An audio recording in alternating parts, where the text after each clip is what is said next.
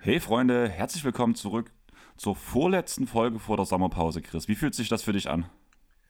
Ah, schon irgendwie gut, muss ich sagen. Mal so ein bisschen Pause. Also nicht, dass ich das nicht gern mache hier mit dir, aber mal so ein bisschen Pause über den Sommer kann nicht schaden, würde ich behaupten wollen, oder? Vor allem das hier mit dir ist ja schon fast gelogen, weil Also, du hast dich ja ja. heute direkt abgekapselt. Ja, aus guten Gründen. Und ich glaube, es war auch wirklich eine gute Idee. Ich weiß nicht, wie das Klima bei dir ist aktuell, aber ich weiß, wie es ist, wenn wir beide mit unseren laufenden Rechnern da sitzen und dann die Fenster geschlossen sind, wie äh, das Klima dann bei dir in der Bude ist. Und deswegen fand ich es tatsächlich cleverer hier wirklich, dass wir uns räumlich trennen. So konnte ich noch ein bisschen vorkühlen hier und du hast nicht ganz so viele Wärmequellen in der Wohnung. Aber ja, Chris, ähm, wir haben jetzt am Mittwoch unsere Folge von der Titans den Medical Staff rausgebracht. Und heute geht's ja, und heute geht's ja schon wieder eine Off-Kurzsache. Ja, ja, ja, stimmt. Das, von der Seite habe ich es noch gar nicht betrachtet, weil es ist halt schon ein 100% NBA-Thema. Ähm, aber ja, stimmt, es hat eigentlich nichts mit den Leistungen oder mit den äh, Sachen, die auf dem Feld passieren, zu tun. Das stimmt. Trotzdem glaube ich, ist eine sehr äh, spannende Geschichte, die wir hier vor uns haben. Ja, also ich muss sagen, die Ausarbeitung hat mir sehr viel Spaß gemacht. Und da möchte ich kurz vorher noch mal ein kleines Shoutout geben an diese paar Nerds, die uns halt wahrscheinlich auch zuhören. Wahrscheinlich wird es genau für die Leute auch ein sehr interessanter Pod sein. Und einer von den Nerds hat mir auf unseren letzten Podcast, den wir über die NBA gemacht haben, Chris, geschrieben, dass ich da was vertauscht habe. Unter anderem, dass halt Kemba nicht für den First Rounder gedumpt wurde und man ja eigentlich auch einen Bucks-Pick zurückbekommen hat. Hey Sven, grüß dich. Grüßt euch. Wie sehr hast du mit den Augen geleiert, wo ich den Take gebracht habe?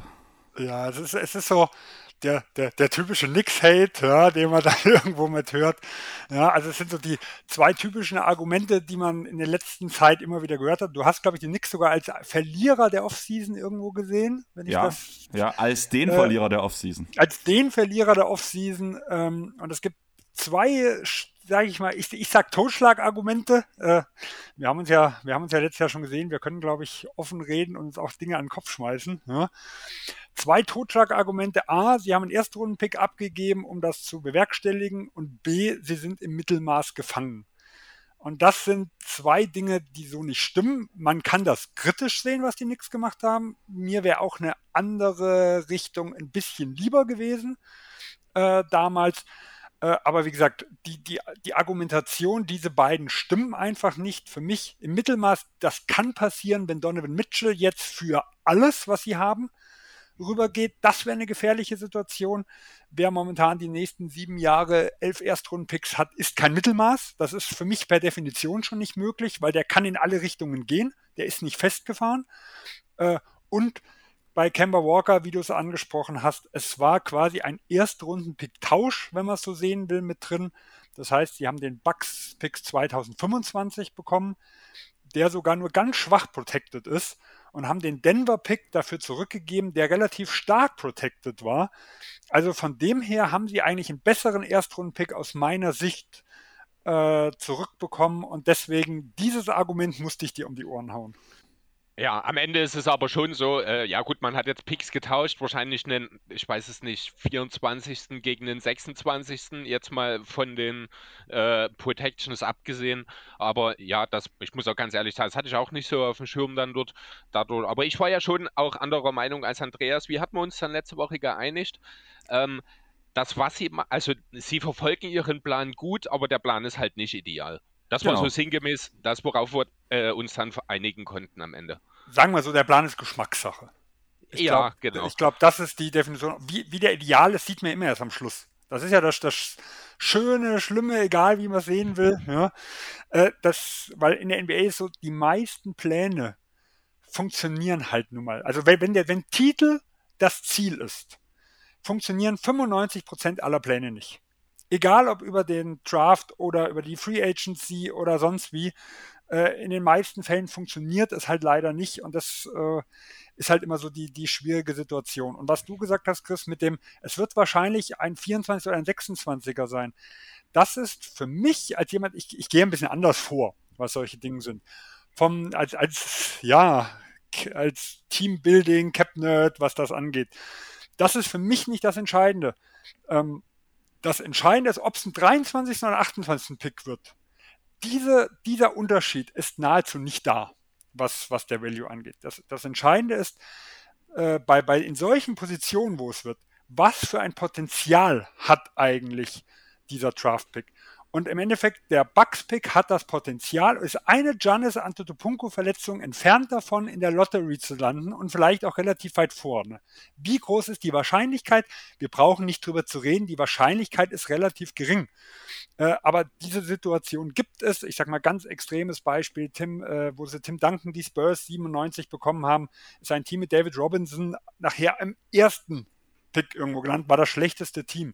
Miami hat die schlechteste Bilanz schon gehabt mit einem Twain Wade. Also diese Zahlen gibt es, auch wenn sie selten sind. Äh, wenn Jokic sich verletzt, ist das, ist dieser, äh, ist dieser Pick geht nicht drüber. Ja, und das ist, man denkt, und eine zweite Situation, wann kommt dieser Pick? Oft ist es so, wenn man aus Teambuilding-Sicht äh, spricht und New York ja den Plan verfolgt, ähm, ja, durch einen durch einen Trade an gute Spieler zu kommen, dann macht es oft Sinn, dass diese Picks weiter hinten sind, weil man weiß nie, wann diese Spieler kommen. Und wenn das Jahr 23 rum ist und keiner dieser Spieler ist auf dem Markt, dann ist diese, muss dieser Pick irgendwie genutzt werden. Also ist diese Pick-Verschiebung nach hinten in vielen Fällen sehr, sehr sinnvoll. Und deswegen ist für mich der Value dieses Picks eigentlich größer. Ja, aber das ist jetzt eine, sehr, natürlich eine Haarspalterei, ne, äh, was das irgendwo angeht. Aber wie gesagt, aus Teambuilding-Sicht äh, finde find ich den Pick wertvoller, was das angeht. Das heißt trotzdem nicht, dass deine Meinung nicht in Ordnung ist, wenn du sagst, du magst den Weg nicht von New York. Kann ich nachvollziehen, ich bin auch eher pessimistisch. Ja. Genau, ja, aber es ist eine gute Argumentation, eine sehr interessante Sicht auf die Dinge. Damit hast du definitiv auch recht und ja, mich auch ein Stück weit, muss ich sagen, überzeugt. Also hast du schon recht, die zwei Jahre nach hinten verschieben, die, den Value, der da dahinter steht, in dem Sinne, äh, den hatte ich so noch nicht mit betrachtet. Von daher sehen wir schon mal, wie gut passend du heute hier in dieser Folge bist, oder? Ja, ich hoffe, ich hoffe. Sonst wäre ich der falsche Gast, ja. ja, aber du hast es jetzt ja schon angesprochen. Wir haben uns jetzt ja persönlich schon gesehen für die Leute, die es damals nicht mitbekommen. Die Grundstory dahinter ist, ich habe zu meinem 30. Geburtstag so die sämtlichen Basketball-Nerds, mit denen wir schon so ein bisschen in Kontakt standen, angehauen, wollte nicht vorbeikommen. Wir gucken uns Dresden an, wir gehen vielleicht ein bisschen auf dem Freiplatz spielen. Pustekuchen, drei Tage vor meinem Geburtstag habe ich mir das Außenband gerissen, weshalb die ganze Sache eingeschlafen ist so ein bisschen danach halt wirklich bloß Sandro da war. Und du bist aus Gießen extra hergekommen und warst tatsächlich danach der Erste, der an dem, der an dem Samstag früh da war, weil du nichts Besseres zu tun hast als Wann bist du aufgestanden? 4 Uhr um 3? kurz nach 4 bin ich losgefahren, ja. Ja, du warst, ich glaube, schon eher da, also bei Andreas angekommen, als ich überhaupt aufgestanden bin, wenn mich nicht ja, alles täuscht. Wenn man viereinhalb, 500 Kilometer fahren muss, dann fährt man lieber früh, ja, damit man so ein bisschen äh, Spielraum nach hinten noch hat. Ja. Es ja. ging aber problemlos. Du hast uns auf jeden Fall überrascht damit. Ja, vor allem mich, weil ich gerade aus der Dusche rauskam. ja, aber hau doch mal raus, erstmal zum einen was dein Podcast-Projekt eigentlich ist, wie du zur NBA gekommen bist, was dein Lieblingsteam bzw. deine Lieblingsteams sind, Lieblingsspieler, so dieses typische Blabla eines NBA-Nerds. Ja, also mich hat es zur NBA gezogen 1994, also das ist schon lang, lang her, äh, ohne Internet und was das alles war. Also es war im Endeffekt die eine US-Sportbild, die ich irgendwo mal im Kiosk gesehen habe, die mich rein optisch irgendwo angemacht hat. Die habe ich mir mal gekauft, weil äh, wir hatten, meine, meine, Eltern haben ein neues Haus gebaut, da kam ein Basketballkorb vorne an ein Carport und äh, wie das so damals war, wenn man Fußball gespielt hat, hat man, hat man äh, der Jugend, sag ich mal, gespielt. Der eine war dann Manchester United und der andere war Real Madrid oder sonst was. Man hat Trikots gehabt und das hat man im Basketball auch irgendwie gern gemacht. Man hatte keine Ahnung, hat sich so eine Zeitschrift geholt und hat sich ein bisschen eingelesen. Ähm, und ja, damals, so kam ich halt nach und nach irgendwo dazu. Damals über DSF, die haben noch ein bisschen übertragen, aber ganz viel halt eigentlich Videotext die Ergebnisse nur gesehen. Äh, und das hat sich, wie gesagt, nach und nach hochgeschaukelt. Mein erster Lieblingsspieler war Michael Jordan und dementsprechend die Chicago Bulls eigentlich mein erstes Lieblingsteam. Als er dann nachher die Bulls verlassen hat, habe ich gemerkt, hm, es war dann eher der Spieler wie das Team. Ähm, und hatte eigentlich erstmal gar kein Lieblingsteam, sondern wirklich äh, gewisse Spieler. Aber mit den Jahren hat man so ein bisschen mehr die Teamaffinität dann irgendwo entwickelt. Und mittlerweile ist ein Team, was ich damals gehasst habe, um es am Anfang zu sagen, mein Lieblingsteam geworden. Und das sind die Boston Celtics. Ähm, weil am Anfang gehasst habe ich sie deswegen, äh, ich hatte, ist ja dieses 63, legendäre 63-Punkte-Spiel, das Michael Jordan abgeliefert hat in, äh, in der ersten Runde 1985 in den Playoffs. Das war gegen Boston. Das hat er verloren. Und das Spiel habe ich mir, hätte ich mir an sich, habe ich mir gerne angeguckt. Aber wenn mein Lieblingsspieler verliert, hat es einen bitteren Beigeschmack gehabt. Und da waren die Celtics der Gegner. Ja? Und deswegen waren so Celtics, Detroit Pistons, das waren so die Teams, die ich so überhaupt nicht leiden konnte. Aber es äh, gab einen Reason U-Turn. Jetzt bin ich Boston Celtics Fan geworden. Wie, weiß ich auch nicht. es kam so nach und nach. Jeder ähm, gerät irgendwann mal auf die schiefe Bahn. Ja, ja, ja, genau, sagt der Philly-Fan. Ja? ja, genau. Die mochte ich auch mal wegen Allen Iverson. Ja, ja habe ich das Gefühl. Genau, und ähm, ja, seit 2014, da hat mich damals auch Crossover Online mal angeschrieben, also heute basketball.de, ob ich nicht Bock hätte, nebenbei so ein bisschen was zu schreiben, äh, podcasten. Äh, und da bin ich halt erstmal über Schreiben gekommen und bin dann später, später halt zum Podcast mitgegangen und habe dort jahrelang mitgemacht. Unser Projekt ist leider so ab Februar ein bisschen eingeschlafen, wo die zwei Jungs, mit denen ich das jetzt über ach, vier, fünf Jahre, ich weiß gar nicht, wie lange wir das gemacht haben, quasi mit dem Studium fertig geworden sind und gesagt haben, so, pff, erst schaffen wir das nicht, teilweise umgezogen, neue Arbeit.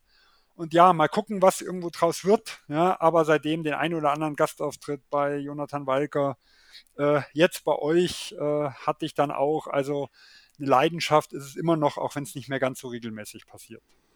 Und wir haben dich ja quasi schon direkt eingeladen für die nächste Folge im Vorgespräch. Von daher. Deswegen, wenn ihr, wenn ihr mal Bedarf habt, wenn ihr in die Previews geht, gerne, weil äh, Spaß es mir ja. Sonst würde man da so viel Aufwand ja gar nicht betreiben. Ist ja eigentlich eine Sünde, dass du wirklich erst jetzt bei uns bist, muss man ja auch mal sagen. Ja, also wenn man drüber nachdenkt, wen habe ich alles schon live getroffen jetzt? Also du warst tatsächlich der dritte den ich live treffen durfte aus der ganzen Basketball-Community aus Deutschland, so, also von diesen Nerds und Podcastern. Ich habe ja mit Sandro relativ schnell Kontakt gehabt von Dallas Maths Germany, habe danach in Berlin Arne Brandt getroffen mal. Und danach kamst du zu meinem Geburtstag und danach habe ich erst Benne getroffen, habe äh, Nico Gorni getroffen, Torben Adelhardt habe ich da getroffen, habe Jonathan getroffen, aber die kamen alle nach dir. Ja, ja. Und für Chris ist es ja wirklich im Endeffekt jetzt der zweite Kontakt erst mit dir gewesen. Also insgesamt der zweite Kontakt, so in Face on Face. Ah ja, wir sind halt weit, weit verstreut in Deutschland. Ja. Ja, das stimmt, genau. Apropos Sandro, wir haben uns gestern übers Spielfeld fast gar nicht gesehen eigentlich. Ich würde sagen, er hat ja auch geschrieben, dass er, Liver dass er beim Liverpool-Spiel war, gell? Ja, genau. Ich war halt auch. Ich bin mit meinem Vater da gewesen. Ähm, er hat halt sensationelle Plätze direkt hinter der Bank gehabt. War echt, war schon ein bisschen neidisch. Wir saßen im Oberrang gegenüber. War trotzdem cool. Mach mir ein bisschen Sorgen um Leipzig, wenn ich ehrlich sein soll. Das war eine ganz, ganz dünne Nummer. Aber ja, nee, fiel mir gerade ein und ich wollte noch ganz kurz was dazu teilen, weil es halt wirklich eine schöne Sache war. Liverpool ist schon deutlich weiter gefühlt. Ähm, Pro und Contra vielleicht noch kurz zur Deutschen Bahn. Die Klimaanlage hat sowohl in der Rückfahrt, also abends um 10 auf der Rückfahrt genauso funktioniert wie nachmittags. Da war ich regelrecht begeistert. Nicht ganz so cool war, dass sie an so einem Tag, wo der FC Liverpool an einem Donnerstagabend vor 50.000 Mann äh, ein Testspiel in Leipzig bestreitet, nie auf die Idee kommen, vielleicht an die Züge einen Waggon mehr ranzuhängen. Denn natürlich musste erstmal eine Teilräumung stattfinden, bevor der Zug abends losfahren konnte. ja, aber coole Erfahrung, war echt schön. War mein zweites Mal in Leipzig im Stadion, aber jetzt mit Liverpool natürlich eindeutig die schönere Erfahrung. Ja, aber ich hoffe, ihr habt mich nicht für Fußballfragen eingeladen, weil davon habe ich überhaupt keine Ahnung. Da stehe ich meistens alleine hier, keine Angst. Da kannst du dich an, auf die Seite von Andreas stellen. Ich wollte gerade sagen, da kann Chris einen Monolog führen und wir beide hören zu und denken uns nur so ein Quatsch. Ja, ja. ja schreibt nee, das, das mit SZ oder mit Doppel-S? Ich habe es vergessen. Nee, mit, mit Doppel-C. Schocker ja, aber worum soll es eigentlich gehen, würde ich mal sagen. Ich würde sagen, wir fangen mal mit diesem Punkt an, was wir heute vorhaben, weil es wird wahrscheinlich ein bisschen umfangreicher. Wir hoffen, es wird nicht so trocken, aber ich glaube, alleine mit der Konstellation und ein bisschen dünne Quatschen wird es schon lustig werden und werden ein bisschen Wissen vermitteln. Thema Wissen vermitteln ist gerade bei dem Thema so eine Sache. Ähm, wie oft sieht man in Foren, ähm, Spieler A soll den und den Vertrag unterschreiben, wo du denkst ja bloß so, das funktioniert doch gar nicht. Spieler B soll den und den Vertrag unterschreiben. Warum ist der Spieler so günstig? Und das waren halt so Sachen. Also meine Lieblingsstory war halt wirklich, wo ein anderer Podcast damals gesagt hat und sich aufgeregt hat, dass DeMar Rosen zu den Chicago Bulls gegangen ist und da weil die Clippers einfach zu dumm waren und ihm kein passendes Angebot machen konnten. Die Clippers konnten damals maximal die äh, Mid-Level-Exception rausgehen, mit, wen mit der sie hardcapped geworden wären. Also man hatte gar nicht das Geld dafür, DeMar DeRozan einen vergleichbaren Vertrag vorzulegen, wie zum Beispiel die Chicago Bulls. Und das war so mein Aufreger damals, wo ich wo man eigentlich nur Grundlagen des CBE beherrschen musste, aber wo ich halt selber weiß, ich mache selber genug Fehler bei, den, bei diesem Thema. Und lass uns unsere Hörer doch mal ein bisschen aufklären, dass vielleicht auch in den Internetforen so ein bisschen mehr Seriosität herrscht, zumindest von den Leuten, die den Pod heute vielleicht hören. Oder habt ihr andere Ansichten auf dieses ganze CBA-Thema, wenn ihr so im Internet rumgeistert? Also, also ich glaube grundsätzlich, die Leute, die uns hören, die gehören nicht zu den Leuten, die mit ihrer Inkompetenz im Internet prahlen. Das setze ich einfach mal bei unseren Hörern voraus. Sven ist das perfekte Beispiel dafür. Ähm, aber ansonsten, ja, es ist, wir haben es schon lange vorgehabt. Wir haben ja, ich glaube, auch schon mal irgendwann vor Monaten oder sowas in der, in der Aufnahme drüber geredet, dass wir Sven mal zu so einem Thema einladen. Äh, deswegen, ich habe mich schon auch darauf gefreut, dass wir mal den ein oder anderen blinden Fleck, den einfach jeder beim CBA hat, äh, dass wir die mal so ein bisschen beleuchten können. Ich muss ehrlich sagen, ich bin ein bisschen enttäuscht, was die Anzahl der Fragen der Hörer angeht. Ähm, ich weiß gar nicht, ist überhaupt was am Ende reingekommen, außer die eine von Sandro? Nein. Ja, das ist, also da muss ich sagen, es scheint offenbar, also es bestätigt dann ja auch irgendwie meine Theorie. Offenbar wissen unsere Hörer schon alles über das CBA, wenn sie keine Fragen haben. Ähm, dann können sie auch nicht mit ihrer Inkompetenz im Internet prallen. Aber ja, fand ich ein bisschen schade, aber ich denke, wir haben auch so genug Themen, über die wir reden können. Und ja, wie schon mehrfach angekündigt, gibt es wahrscheinlich niemanden, äh, der besser dafür geeignet ist als eben Sven. Ja, und ich kann euch eins sagen und mit einem beruhigen. Diese Flecken haben wir alle. Also inklusive mir. Man lernt jedes Jahr Dinge hinzu, äh, weil auch viel Interpretationsspielraum immer wieder mit dabei ist. Äh, und äh, deswegen, ich glaube, es ist, es ist keine Schande, gewisse Dinge nicht zu wissen, wenn man amerikanische Podcasts hört. Man hört so viele Dinge, wo auch, ja, selbst gute Leute Fehler machen oder sagen, äh, kann ich jetzt überhaupt nicht sagen, muss ich nochmal klären. Ja? Äh, und da, das ist einfach so. Ich glaube, Fragen ist immer der richtige Weg, ganz egal, ob es jetzt hier vor dem Bot gewesen wäre oder wenn einem danach dazwischen im Internet oder sonst irgendwas Sachen auffallen. Äh, das schadet nie und es ist keine Schande in der Hinsicht, äh, so ein gefährliches Halbwissen zu haben, weil es ist dermaßen umfangreich, dass es eigentlich gar nicht oder kaum möglich ist, äh, alle Dinge zu wissen. Und ich kann euch sagen, in den letzten zehn Jahren, wir haben vier, fünf Beispiele von Teams, die Fehler in Vertragsgestaltung gemacht haben, wo Verträge nachher umstrukturiert werden mussten. Also selbst solche Spezialisten machen CBA-Fehler. Ähm, das letzte prominente Beispiel waren ja die Milwaukee Bucks mit ähm, TJ McConnell, oder? Zum Beispiel, aber auch ähm, der, der jetzige GM der Minnesota Timberwolves, äh, äh, also Tim McConnelly, hatte Farid damals einen Fünfjahresvertrag ein Jahr vor seinem Auflauf des Rookies-Jahr angeboten, der aber nicht Maximalvertrag war. Damit waren die fünf Jahre nicht erlaubt. Dieser Vertrag musste später umstrukturiert werden in einen Vierjahresvertrag. Ich glaube auch das, was du meinst, Andreas, das war doch, äh, das war nicht DJ, war das Pat Connaughton? Das war die, äh, Pat Connecting, ja, das war Pat Connecting. Drei Jahre, drei Jahre sind zwei Jahresumwandlung aufgrund genau. der CBE-Regularien oder andersrum, ich weiß ja. auch gar nicht mehr genau, weil McConnell spielt ja in Indiana. Ja, stimmt, Pat Connecting, Pat Connaughton, genau, ja. ja. Genau. Und, und, so passiert, also viele, viele Dinge. Ja. Immer wieder sieht man solche Fehler. Äh, Maury mit Nene damals, dem man einen falschen Contract gegeben hat, da war diese Over 38 Rule, die er falsch interpretiert hatte und so weiter. Also es gibt wirklich äh, äh, sehr kompetente Leute, die dort dann mal einen Fehler machen, wo nachher Umgestaltung oder Umgestaltung nachher passieren müssen, weil halt noch Dinge dann passieren, die sie vielleicht vorher nicht vorhersehen konnten. Ja, diese drei heiligen Buchstaben haben wir jetzt ganz, ganz oft gesagt. Das CBA, das Collective Bargaining Agreement, und das ist vom Prinzip her der Tarifvertrag zwischen der Liga und den Spielern. Und darunter wird halt geschrieben, zum Beispiel auch, dass es 82 Spiele gibt. Da wird festgehalten, wie die Verträge strukturiert werden können, was es für Exceptions gibt, wie Trades funktionieren und so weiter und so fort. Und wir haben so gesagt, wir nehmen jetzt mal die wichtigsten Sachen raus und versuchen da mal ein bisschen Klarheit reinzubringen. Wer noch tiefer in dieses ganze Thema reintauchen möchte, als wir es jetzt in diesem Pod machen, sollte mal den Namen Larry Kuhn googeln. Das, ist das ist der Manager von Informationstechnologie bei der University of California und eben der Ersteller der Seite www.cbafaq.com. Und dort kann man, also ich habe die Seite aufgemacht und mein Gehirn ist gefühlt erstmal explodiert, weil es mich erschlagen hat. Also da geht es richtig deep, da findet man für gefühlt jedes Szenario Beispiele und Regeln und Auslegungen, wie man das sehen kann und wie man es anwenden muss. Es ist mega umfangreich, es ist wahrscheinlich mega hilfreich auch, aber es war mir einfach too much, muss ich ganz ehrlich sagen. Wie gesagt, also wart ihr schon mal auf der Seite unterwegs? Bestimmt. Äh, ganz spannende Info vielleicht noch in dem Zusammenhang. Larry Kuhn, der hat ja nicht nur die Seite, sondern er bietet ja auch Online-Kurse direkt zum CBA an. Ja, so Sommerkurse, die wurden früher vor Ort gemacht, mittlerweile sind sie mehr online.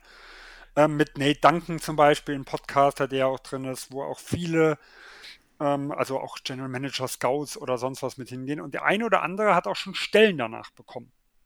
Okay, ja, ich bin gerade mal, weißt, weißt du, was das kostet? Ich bin gerade hier neugierig, aber ich sehe keinen Preis bisher und ich will nicht weitergehen im Account. Keine Ahnung. Also ich weiß, die letzten Jahre war irgendwas mal von, ich glaube, da habe ich mal irgendwas von knapp über 2000 Dollar im, äh, im Hinterkopf. Aber wie gesagt, das waren die vor Ort Geschichten. Das war immer so um die okay. Summer League, glaube ich, rum. Also da gab es dann wirklich Bereiche, wo in Richtung CBA, also wer, wer so seine äh, da seine Stärken hat, wird dann mit Leuten aus dem CBA, mit General Managern oder Co-General Managern oder sowas zusammengebracht. Dann gibt es auch Leute aus den Scouting-Abteilungen, wo die in der Summer League dann ein bisschen gescoutet haben. Ähm, äh, und da, da, wurden, wie gesagt, der eine oder andere wurde da auch schon entdeckt und hat, es ist ja eigentlich für Leute halt gedacht, ähm, die entweder in dem Business arbeiten oder die wirklich Interesse haben, dort Connections äh, zu bekommen und dort mal irgendwie reinzukommen in die Geschichte. Weil das ist ja immens schwierig, wenn jemand, der beruflich will, da sich überhaupt auch mal auf sich aufmerksam zu machen. Und für solche Dinge sind diese Kurse eigentlich gedacht, soweit ich das mitbekommen habe. Dann sind natürlich, ich glaube, auch äh, 2000 Dollar dann gar nicht mal so ein schlechter Preis für die ganze Sache, wenn man das vor Ort ja, macht. Ich, wie gesagt, aber es ist alles nur gefährliches Halbwissen. Ich habe es irgendwann mal gehört, ja. wo die mal Werbung gemacht hatten vor Corona, wo das halt alles noch vor Ort machbar war. Das ist ja auch schon dann wieder drei Jahre her. Ja. ja. Und seit Corona ist ja sowieso alles teurer geworden. Genauso Wobei wie diese die Online-Dinge soll ja billiger sein, weil die auch mehr zulassen können. Ja. Hm, stimmt. Aber ich würde sagen, wir tauchen langsam mal ins Thema rein. Und mein erster Punkt, der ganz oben ist, ist der Begriff Capspace. Und es gibt ja einen maximalen Capspace, den man an sein Team offiziell auszahlen soll, darf. Man hat ja einen Softcap in der NBA. Was das genau bedeutet, werden wir danach später eingehen. Und der soll für die Saison 22, 23 123 Millionen 56.000 Dollar betragen. Alle Angaben, die ich hier mache, wenn ich von Werten und sowas rede, sind Angaben, die auf der Seite Spotrack, was ja so die Anlaufstelle allgemein für Verträge etc. schlechthin ist für die NBA und für alle anderen amerikanischen Sportarten eigentlich auch. Und danach habe ich mich noch ein bisschen auf der Seite CBA Breakdown rumgetrieben, um noch mehr Wissen anzuhäufen. Aber fangen wir doch erstmal direkt an. Wie setzt sich der Max Cap zusammen? Ja, also im Endeffekt ist es ja so, es gibt ja eine Vereinbarung zwischen Spielern und Teams, die sagt mal ganz grob, wir teilen unsere Gewinne 50-50 auf. Und damit das irgendwie ja geregelt werden kann, dass die Spieler 50% der Gehälter bekommen, wird quasi äh, ein, ein Cap Space mit ermittelt, äh, aus den Erfahrungswerten der letzten Jahre, wo man sagen kann, okay, mit den Teams, die mal drüber sind, die drunter sind, ist das so ungefähr der Wert, der dafür sorgt, dass diese 50-50-Teilung passiert. Ähm, wenn zum Beispiel diese mal nicht eintritt, wenn die Spieler zu wenig bekommen, steigt der Cap Space auch mal etwas mehr, damit diese Verluste, die die Spieler gemacht haben die letzten Jahre, dann wieder ausgeglichen werden oder andersrum. Bei Corona hätte eigentlich dieser Cap Space sinken müssen. Ja, da hat sich nur die Liga und die Spieler haben sich mal geeinigt, wegen der Sondersituation lassen wir das, wir machen das über andere Wege. Gleichen wir die ganze Geschichte aus. Aber es ist halt einfach ein Mittel der Verteilung von dieser rund 50-50 Verteilung zwischen Spielern und äh, Besitzern, die wird über dieses Cap Space gesteuert.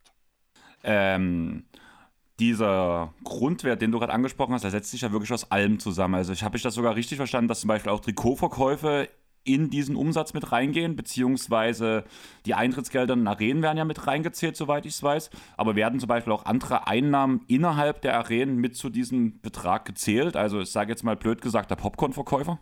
Ja, gut, das ist ja sehr unterschiedlich. Also die Popcorn-Verkäufer sind ja teilweise nicht immer Angestellte von, von denen. Also der CBA regelt genau, welche Einkünfte reinkommen.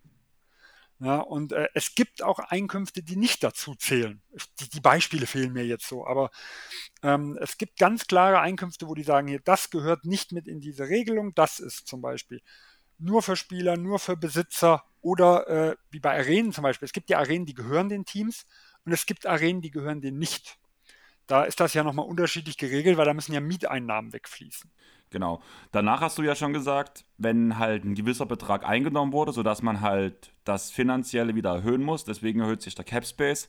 Das ist zum Beispiel ein sehr gutes Beispiel, finde ich, dafür, der 2016er Sommer, wo es den neuen TV-Deal gab, wo, haben wir in der letzten Folge drüber geredet, Thema schlechte Verträge, ähm, wo einfach Spieler, weil man auf einmal viel zu viel Geld hatte, die gar keine große Leistung gezeigt haben, auf einmal viel, viel Geld verdient haben, wie Timothy Moskow, Lul Deng hatten wir in dem Sommer, Chandler Parsons war so ein Thema. Und unter anderem war ja auch diese Cap-Erhöhung überhaupt erst der Grund, warum KD zu den Warriors gehen konnte. Und da so ein kleiner Unterpunkt noch, Curry war halt unterbezahlt. Aber das ist ja genau das, was sich geregelt hat aufgrund der Einnahmen aus den Vorjahren.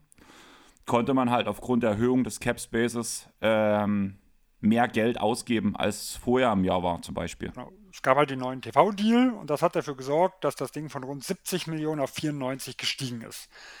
Ähm, jetzt müssen wir mal einen Mythos rausnehmen.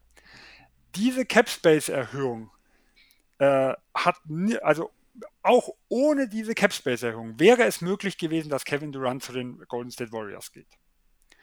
Dieses, dass es das, das, das verhindert hätte, ist falsch. Es wäre nur so gewesen, dass die Teamzusammenstellung nicht eins zu eins möglich gewesen wäre. Also zum Beispiel hätten sie Igodala äh, verschifft, dann wäre die Kevin Durant-Verpflichtung äh, äh auch möglich gewesen. Aber sie hätten dann auf Igodala verzichten müssen. Deswegen ist immer eine wichtige Geschichte, dieses, nur diese Capspace-Erhöhung auf einmal führte dazu, dass er kommt. Nein, das ist so nicht eins zu eins gewesen, sondern sie hätten halt nicht jeden dieser Spieler dann auch so halten können. Aber wie gesagt, mit dem Igodala-Deal, wenn der raus wäre, wäre das möglich gewesen, weil die Capspace-Erhöhung, die damit, wenn die geringer ausgefallen wäre, hätte auch dafür gesorgt, dass Kevin Durant auch weniger verdient hätte. Weil das richtet sich ja, das Gehalt, äh, diese Maximalgehälter eines Spielers richten sich danach so und so viel Prozent vom Capspace. Ist der geringer, verdient auch ein Spieler weniger. Es wäre trotzdem möglich gewesen für Golden State. Viel wichtiger in der Situation war ja dann doch eher die Tatsache, du hast schon angesprochen, Andreas, dass Curry halt aufgrund seiner Verletzungsprobleme im Anschluss an seinen Rookie-Deal keinen Max-Vertrag bekommen hat, sondern diesen, ich glaube, plus 10 Millionen ungefähr pro Jahr und dadurch eben dieser Capspace auch nochmal zu, zu, zufällig frei war. Also das ist dort die deutlich wichtigere äh, Ursache dafür, sage ich mal, dass man den Duent-Vertrag oder dass man Duent diesen Vertrag anbieten konnte. Genau, er hatte, glaube ich, in dem Jahr so 12 Millionen. Ich glaube, es war, hat mit 10 oder sowas begonnen äh, in dem Jahr. Äh, man muss auch sagen, es, das sind Zeiten, wo aber auch der Max Rookie Deal äh, so knapp unter 15 Millionen lag. Also das ist, ist natürlich nicht immer mit heute zu vergleichen. Ich weiß, in Leonard und in Butler haben zum Beispiel 2015, im letzten Jahr, bevor dieser Capspike kam, so um die 16 Millionen an Maximal Startgehalt gehabt. Ja, also äh, Currys Gehalt war drunter, aber jetzt nicht um unzählige Millionen. Also er war vielleicht so bei 70 Prozent vom Maximalgehalt, ganz grob gesprochen. Okay. Ähm, ich habe vorhin schon den Begriff Softcap mit in den Raum geworfen. Das bedeutet ja eigentlich nichts anderes, ähm, als dass dieser maximal Cap Space, den, mit dem wir angesprochen haben, auch überschritten werden kann. Das ist ja in anderen amerikanischen Ligen nicht so. Ich glaube, in der NFL gibt es einen Hardcap, oder? Chris, da bist du tiefer drin als ich? Oh, nicht in Vertragsgeschichten, aber ich glaube ja. Ich glaube auch, auch wenn ich da nicht tief drin bin. Aber ich glaube, es war auch mit drin. Ich glaube im Baseball, also es gibt, es gibt einige, also ich glaube fast alle Ligen haben diesen Hardcap. Aber wie gesagt, da ist, das ist jetzt nicht mein, Ex, mein Expertengebiet. ja, das war ja bloß so als ein kleines Beispiel zu bringen. Und wenn man halt mehr Geld ausgibt als diesen Max Cap Space, muss man eine Steuer zahlen. Wir haben vor uns schon geredet, es gibt einmal diese normale Steuerzahlung und danach diese dauerhafte Überschreitung. Das sind immer, je nachdem, wie viel man bezahlt, so und so eine hohe Dollarstrafe. Das werde ich auch gleich anbringen. Wichtig ist bei dieser dauerhaften Überschreitung, das bedeutet, dass du drei der letzten vier Jahre über dem Cap Space lagst. Ja, also erstmal muss man sagen, äh, diese Steuerzahlung beginnt nicht, wenn man den Salary Cap überschreitet.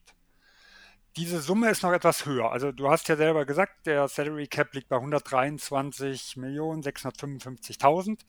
Die Textgrenze ist aber bei 150.267.000.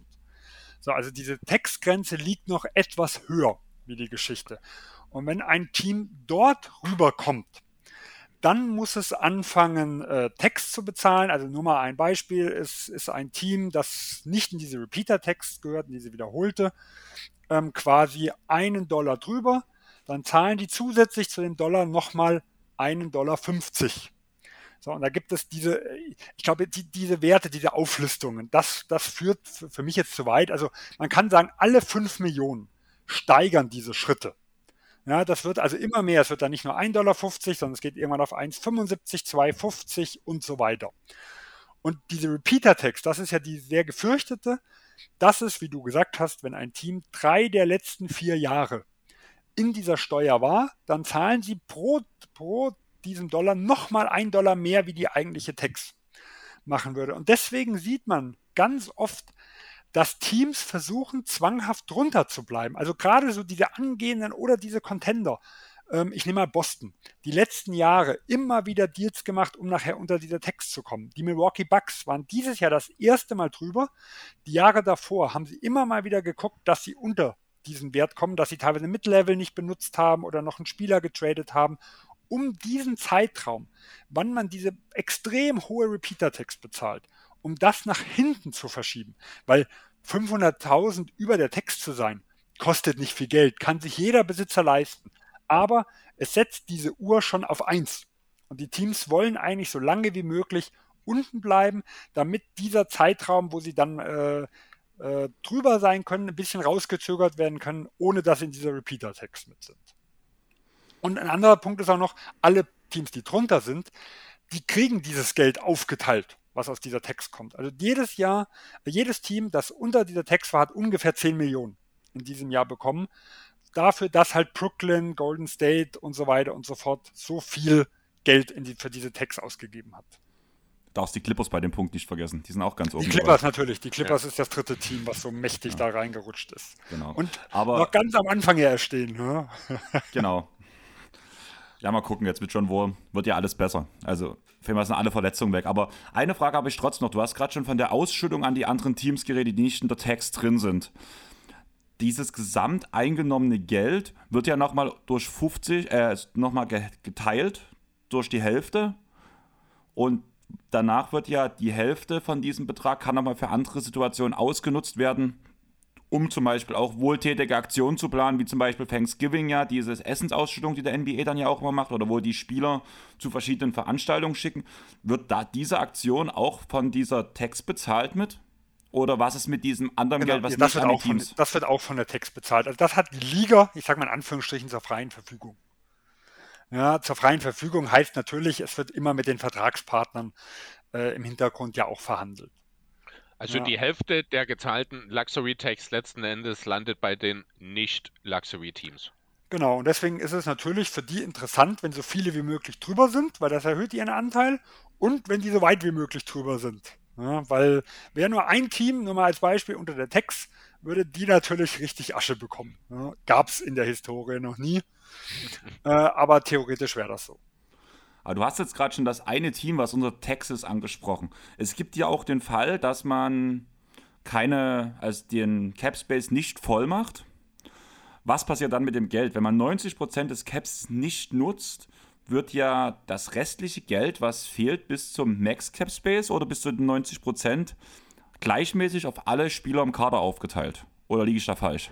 Ja, äh, meistens wird das so gemacht. Also im Endeffekt ist es so, wer unter diesen 90 Prozent und diesem Salary Floor liegt, der muss an seine Spieler das ausbezahlen. Die Verteilung obliegt der, äh, äh, also der Spielergewerkschaft. die entscheiden das. In den meisten Fällen wird das so gemacht und dann wird dann halt oft gesagt, wer dann über ein, also mindestens die Hälfte für das Team gespielt hat oder mehr, der bekommt diesen vollen Anteil. Wer so 20 bis 40 Spiele hat, 50 Prozent dieses Anteils. Also er wird auch nochmal aufgeteilt. Aber wie gesagt, die, äh, es gibt keinen Schlüssel für die ganzen Geschichte, sondern die Spielergewerkschaft entscheidet, wer bekommt dieses Geld. Aber das sind auch sehr wenige Fälle, weil ganz oft versuchen diese Teams entweder nochmal Gehalt aufzunehmen äh, oder dann vor, ich sag mal, da wird teilweise noch irgendjemand aus Europa oder sowas gesigned. Also irgendein Flyer, den man halt einfach nochmal mitnimmt, den probiert man nochmal aus für den restliche Saison. Der bekommt dann nochmal drei, vier Millionen. Ähm, äh, New York hat das, glaube ich, gemacht. Wie hieß denn dieser eine Spieler? Will, Wildos? Will, ah, ich kriege ihn nicht mehr zusammen wieder. Er hat, glaube ich. Luca, Wild, Luca Vildosa? Ja, genau. Ich, ich habe, glaube ich, nie spielen sehen danach. Ich kann, kann mich jetzt nicht mehr mit entscheiden, aber die haben, die haben jemanden dann nochmal für nächstes Jahr ungarantiert. Dann sichert man sich halt nochmal so Rechte. Bezahlt man ihn ein Jahr über, macht dann ungarantierte Jahre hinten dran, um diese, äh, um diese Konstellation zu sichern. Also da wird, wird oft solche Spielereien noch gemacht, so kurz bevor dieser Stich, Stichtag quasi für dieses Floor und für die Text dann nochmal ist. Da schließt sich direkt meine Frage an. Du hast jetzt schon angesprochen, äh, Stichtag. Ähm, wann ist denn dieser Stichtag? Zu welchem Zeitpunkt äh, in der Saison wird denn bestimmt, wie hoch denn der Salary eines Teams dann tatsächlich ist? Zum Saisonende wird das gemacht. Das heißt, bis dahin, also es gibt ja die Trade Deadline, da können noch große Veränderungen passieren. Und danach gibt es ja nochmal die Spielereien mit Buyouts, mit, äh, man kann ja nochmal Spieler mit Minimalverträgen und sowas mitnehmen. Das zählt noch alles mit rein.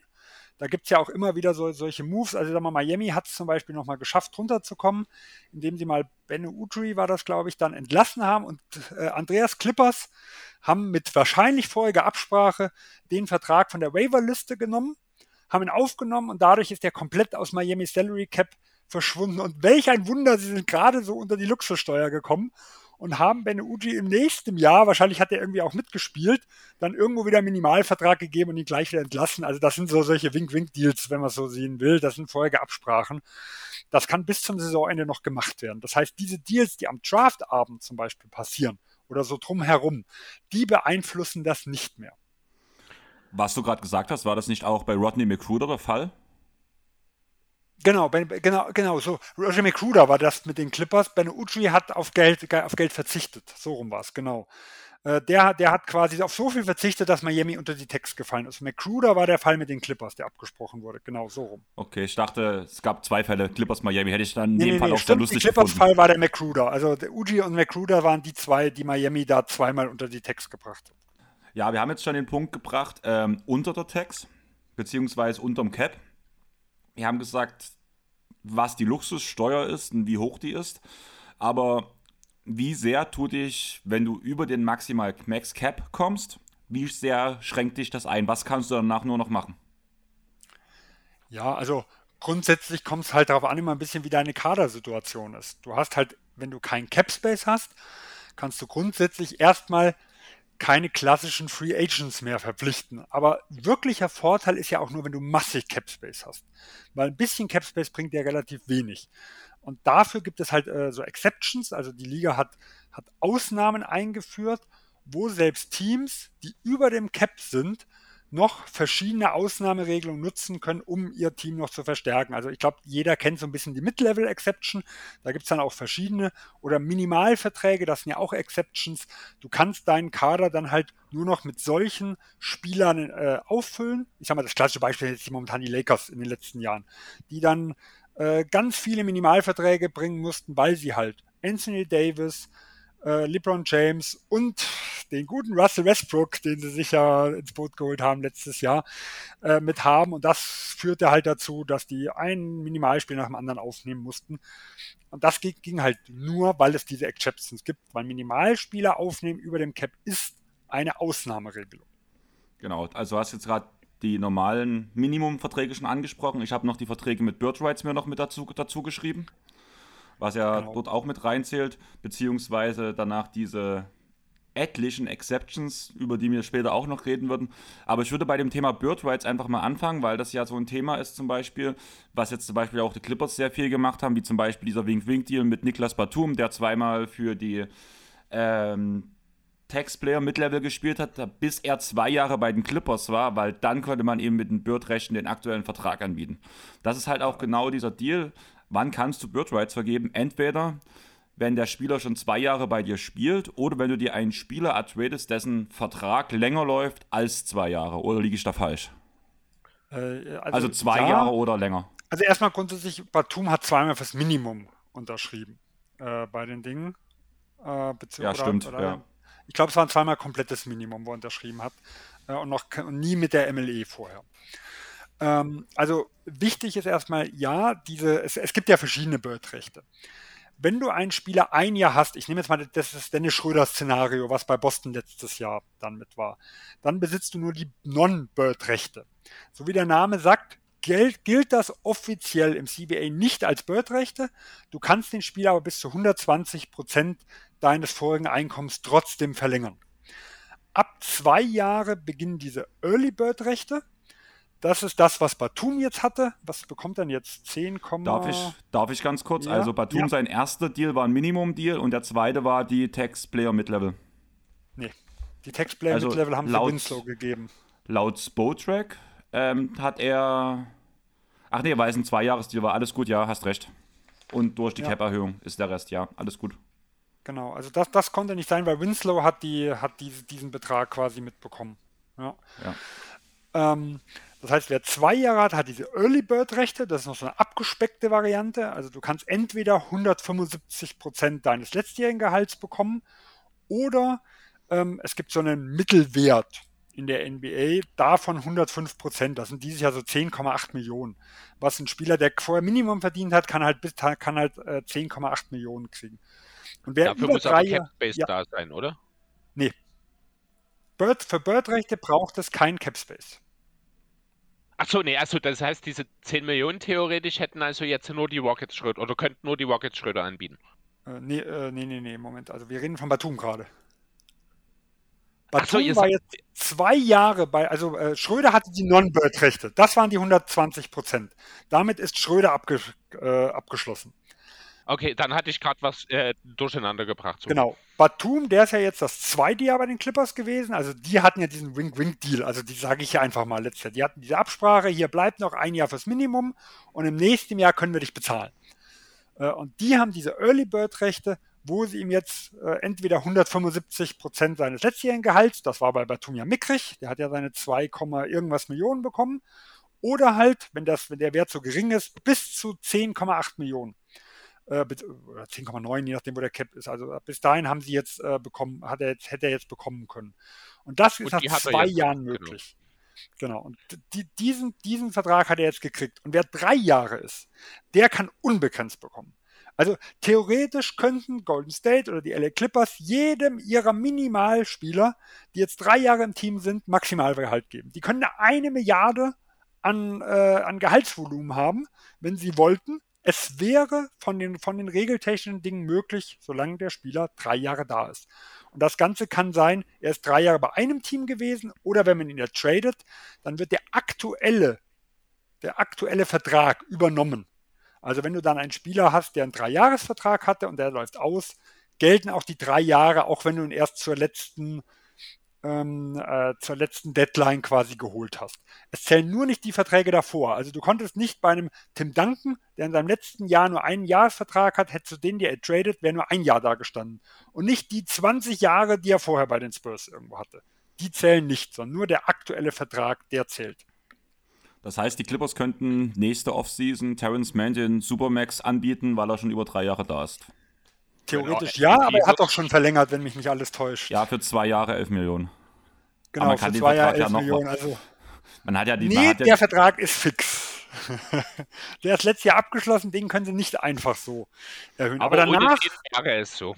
danach können sie aber nicht, der, der Supermax, man muss ja ein bisschen aufpassen. Da muss er ja bestimmte Kriterien ja. erfüllen. Genau, Supermax ja. ist ja für die, die entweder zehn Jahre in der Liga sind oder bestimmte Kriterien erfüllen. Also für sein Max, äh, und das, das wäre 25 Prozent momentan bei Terrence Mann. Ja. Ähm, ich würde sagen, wir gehen mal ganz kurz auf die Sache Hardcap ein. Wir haben jetzt ja den ersten Punkt schon, ersten Punkt schon gesagt, was man jetzt noch, wenn man über den Cap Space gegangen ist, was man jetzt noch machen kann. Wenn man über dem der Luxury, äh, wenn man über dem Cap ist und man eine Biannual, eine Non-Tax-Player Mid-Level oder per seinen Trade einen Spieler verpflichtet, würde man ja ab dem Punkt dann in den Hardcap rutschen. Liege ich da richtig? So ist es. Also das, das muss man immer ganz wichtig sehen. Der Hardcap ist an diese Bedingungen geknüpft. Jedes Team kann unendlich an Cap Space theoretisch ausgeben, sofern nicht einer dieser drei Komponenten zutrifft. Diese volle Mid-Level, sage ich mal, diese Non-Tax, ähm, diese 10,8 äh, 10, Millionen was, also das, was Tucker bekommen hat bei den Philadelphia 76ers. Ähm, die Biannual, das ist das, was House bei den 76ers bekommen hat, Daniel House, oder einen Sign Trade einen Spieler aufnehmen. Also du darfst einen Spieler selber äh, traden und abgeben, dann bist du nicht hardcapped. Aber bist du, sagen wir mal, die Chicago Bulls des letzten Jahres und nehmen der Rosen auf, dann haben die Hardcap. Das bei, äh, und das ist dann so etwa, etwas über 6 Millionen über der Luxussteuer. Sie dürfen dann keinen Tag mehr in der gesamten Saison diesen Wert überschreiten. Und das ist das, die einzigen drei Szenarien, wo, es, die, wo der Softcap ausgehebelt wird. Habe ich das gerade richtig? Die Sixers agieren also den Rest der Saison unter einem Hardcap? Ja, bis zum 1.7.2023. Alles klar. Kein Cent drüber. Aber hatten wir bei den Sixers... Welchen Betrag? Entschuldige, Andreas. Hast du den Betrag jetzt gerade genannt? Entschuldigung, ich habe hier gerade eine kleine Verzögerung drin gehabt. 156 äh, Millionen. Moment, da muss ich mal auf den der Apron ist das. So. So, jetzt gucken wir alle mal schön, was gerade der Höhe des Hardcaps ist.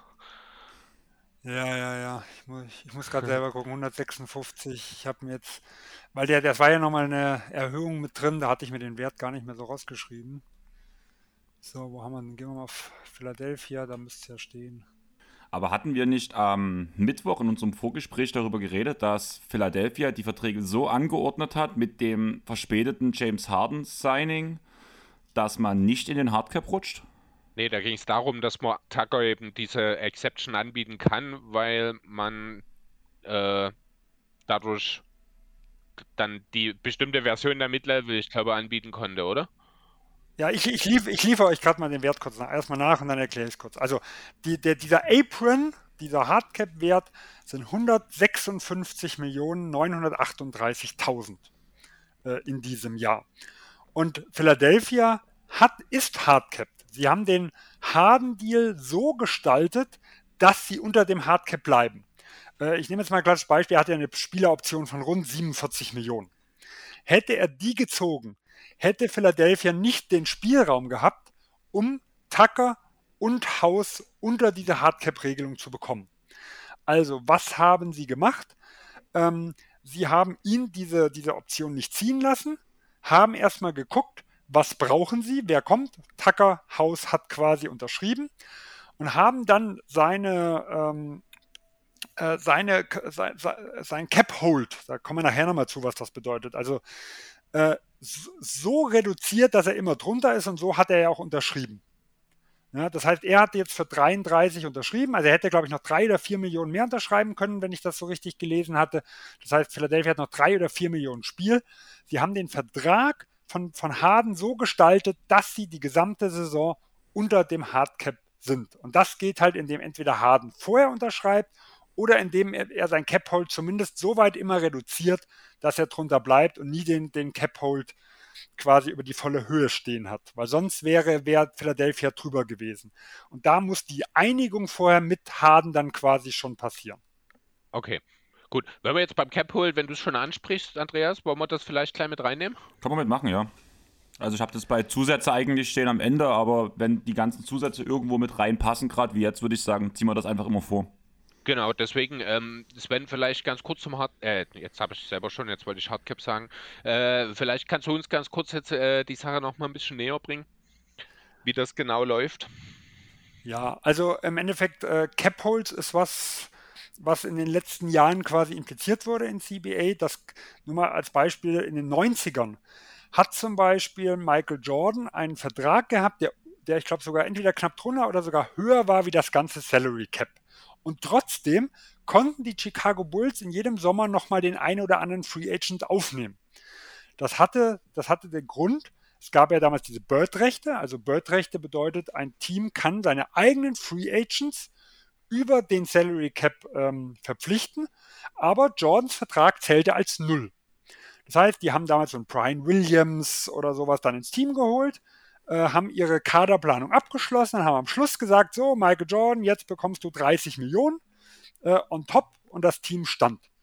Das Ganze hat die NBA mittlerweile verhindert und hat gesagt, wenn ich diese eigenen Free Agents aber auch haben will, dann zählt trotzdem ein imaginärer Wert gegen den, gegen den Cap Space. Äh, als Beispiel, wenn ein, wenn ein Spieler halt 20 Millionen äh, im letzten Jahr verdient hat und er hat äh, quasi volle Bird-Rechte, dann zählt er mit 30 Millionen Cap-Hold gegen den Salary Cap. Das heißt, 30 Millionen sind blockiert. Also 150 Prozent des Vorvertrags. 150 des Vorvertrags, äh, aber es gibt andere Regelungen. Also es gibt ja zum Beispiel bei Early Bird sind es zum Beispiel weniger. Ein, ein, Spieler, der wenig verdient, kann auch 190 zählen. Das würde aber jetzt zu krass werden, weil das wären einfach zu viele Werte, die könnte sich eh keiner merken.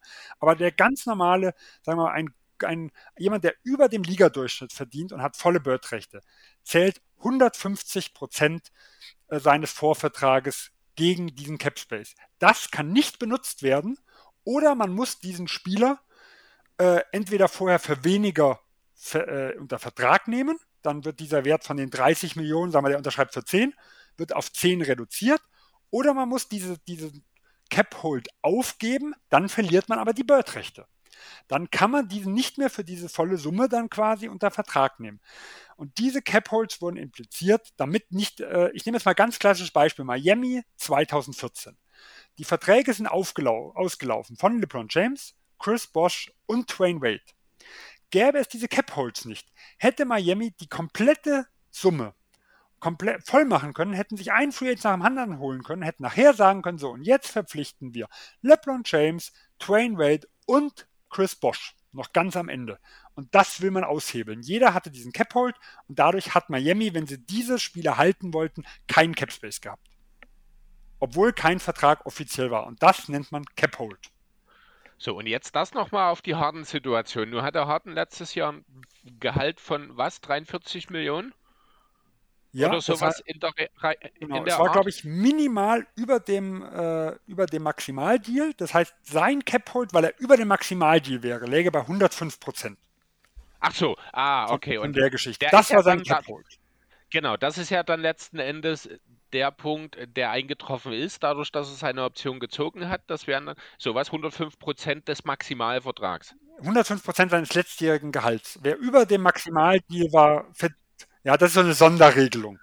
Okay, also Spieler, die einen Maximalvertrag haben, weil es ja keinen Maxi Maximalvertrag in der, in der Form gibt, die haben dann halt diese 105%-Regelung. Die haben diese 105%-Regelung. Da wäre irgendwas mit 4, 45 Millionen, wie gesagt, ich habe es jetzt nicht ganz auf dem Schirm, okay. aber so ganz grob überschlagen, in den Büchern gestanden und das hätte nicht funktioniert. Weil wenn, wenn wir das gegen den Cap zählen, dann wären sie über dem Hardcap gewesen. Also gibt es zwei Varianten, das zu regeln. Entweder er unterschreibt vor den ganzen äh, Mid-Level und sowas Verträgen, weil dann wäre der, der von 44 auf diese 33, die er jetzt bekommt, runtergegangen. Oder, und das ist quasi dasselbe in grün, die Philadelphia tut halt diesen Cap-Hold senken auf diesen Betrag und dann können sie ihm nicht mehr geben. Ah, das hat mir jetzt noch gefehlt. Alles klar. Also Philly kann selber entscheiden, so, also nicht selber entscheiden. Ich vermute mal, also natürlich spricht man es mit Hardner ab, dass der halt dann nicht mehr so viel haben kann. Logisch. Ja. Ne, aber Philly kann quasi selber entscheiden jetzt so, damit wir mehr Spielraum haben, auch wenn James Harden theoretisch, ist scheißegal, 50 Millionen verdienen könnte. Wir bestimmen jetzt, der Cap-Hold liegt bei 33, irgendwas sind sich, glaube ich, wir, wir reduzieren, wir reduzieren den also von sich aus und dann dürfen die mal nur die 30 geben. Genau, das ist dann halt das Maximum, was er dann. Also sie geben seinem Vertrag quasi ein Maximum. Genau, also das ist quasi dasselbe. Das ist quasi ja? dasselbe, wie dass er unterschreibt. Das ist dasselbe Alles in Grün. Okay, gut. Das hat mir noch gefehlt. Jetzt habe ich jetzt auch die ganze Sache mit Tucker und mit Haus, wie das wirklich zustande kommt. Das jetzt ist mir das wirklich ziemlich ja. klar. Weil sie können ja diese 44 nicht mehr in den Büchern haben. Das dürfen sie nicht ja. mehr. Ja, sondern sie müssen entweder er muss erst unterschreiben oder er muss es auf diesen Wert, also muss Philadelphia reduzieren. Und hätte er gesagt, aber ich will die 44, dann hätte Philadelphia gesagt, okay, wir müssen dich ziehen lassen. Wir haben diese Rechte, die wir vorher hatten, abgegeben. Genau. Oder eben, er sagt es rechtzeitig, dann hätte Philly halt gesagt, ja, dann können wir halt Taco und Hausney verpflichten. Genau, dann hätten sie halt nur diese äh, Text-Player Mid-Level Exception, für die Schröder letztes Jahr verpflichtet wurde, die etwas tiefer ist, wie diese Non-Text, die Tucker jetzt gekriegt hat, hätten sie nur die ausgeben können, dann wären sie nicht hardcapped gewesen und dann hätten sie jedem bezahlen können, was er will. Ja? Wie gesagt, ja. in der Theorie, in der Praxis wird das natürlich nicht gemacht. Ähm, da würde ich sagen, wenn wir jetzt schon mit den ganzen Exceptions um uns herumschmeißen, würde ich sagen, wir machen mal einen kleinen Exkurs direkt zu den Exceptions rein und erklären mal ganz kurz, welche Bedeutung welche Exception hat, würde ich sagen. Da wir ja gerade die ganze Zeit bei Philly schon rumgesprungen sind, würde ich eher sagen, wir fangen direkt bei Daniel House an, der die bei January bekommen hat. Und was bewirkt die? Was ist das Besondere an der? Und warum bringt die dich ins Hardcap? Ja, also äh, ins Hardcap bringt es dich deswegen, weil es festgelegt wurde. Also man muss immer sehen, so die, dieses ganze CBA funktioniert ein bisschen wie das, wie das echte Leben. Ja? Ähm, es, ich, ich sage immer so wie die Verbrecher und die Polizisten. Es gibt die Verbrecher, die sind meistens einen Schritt voraus. Die Polizisten re reagieren dann und es wird versucht dann immer Lücken, die sich auftun, werden dann immer geschlossen. Und dasselbe ist im CBA ganz genauso. Äh, es gibt immer Teams, die, die versuchen, also Daryl Morey, nur mal so als klassisches Beispiel, die versuchen, jede Lücke im CBA zu finden und äh, die Liga zieht danach und versucht, diese Lücken zu schließen. Und ähm, es sind zwei Teams, die im Jahr 2008 diese Lücken immens ausgenutzt haben. Das sind die äh, Los Angeles Lakers und die Dallas Mavericks, die jeweils in, äh, in einem komplizierten Sign-and-Trade-Szenario einmal Pau Gasol geholt haben und einmal Jason Kidd innerhalb von einer Woche. Und die haben teilweise Spieler, die schon retired waren und wo sie noch die Cap Holds hatten, also die Rechte haben, denen ganz genau auf den Cent genau so viel Gehalt gegeben, damit sie das Gehalt von den matchen könnten. Sonst hätten die äh, Kid oder Paul Gasol überhaupt nicht holen können, ohne vielleicht jemand wie Lama Odom, also jemand, der anders, der anders verdient hat, also so wichtige Spieler nochmal mit abzugeben. Und kurz danach kam ja die Vertragsverhandlung 2011, da war der neue CBA. Und dann haben wir gesagt, so, solche Szenarien wollen wir reduzieren. Dadurch ist diese Sign-and-Trade-Sachen gekommen. Dadurch haben die die Mid-Level ein bisschen gemacht. Wer, wer quasi, ähm, wer viel Geld ausgeben will, darf nachher weniger Exceptions haben. Da haben die kleinen Teams drauf bestanden. Wir wollen solche Lücken etwas schließen. Und da wurde halt festgelegt, was führt dazu. Und äh, die Biannual ist halt eine, äh, eine Exception, die alle zwei Jahre benutzt werden darf. Und wer die aber benutzt, ist Hardcap. Das heißt, diese absoluten Top-Teams, die, die sich leisten können, äh, aber Millionen an Luxussteuern zu bezahlen. Die sind davon ausgeschlossen von diesen Geschichten. Und da gibt es eigentlich keinen Grund dafür, dass das so ist, sondern einfach nur, es war Verhandlungssache. Als erster muss ich gerade sagen, du hast mir gerade was komplett Neues erzählt. Ich bin ja 2009 erst zur Liga gekommen und gerade diese Sache mit den retireden Spielern, das hatte ich noch nie gehört bis jetzt und das finde ich gerade echt heftig. Mir ist gerade bewusst geworden, wenn ich das richtig verstanden habe, seinen Trade gibt es seit 2011 erst? Nee, äh, seinen gibt es vorher, aber dass seinen Trade zum Hardcap führt. Ach so, das wurde dort eingeführt. Das aufnehmende Spieler, das gibt es erst seit äh, 2011. Genauso, seinen Trade ist nur noch in der Offseason möglich. Seinen Trade gibt es nicht mehr innerhalb der Saison. Und diese seinen Trades von, so? von, ja, von, von Lakers und Dallas wurden beide zur Deadline gemacht. Da wurden Aaron McKee, der, äh, der ist, äh, ist, ist damals, der war damals ähm, Co-Trainer der Philadelphia 76ers. Der wurde aus dem Ruhestand zurückgeholt, hat noch zig Millionen bekommen, ich weiß nicht wie viel, oder 750.000, ich glaube, damals waren die, waren, die, waren die Größenordnung ein bisschen anders. Also hat auf jeden Fall noch eine, für damals eine hohe Summe bekommen, was über Minimalvertrag und sowas lag, damit dieser Deal möglich war.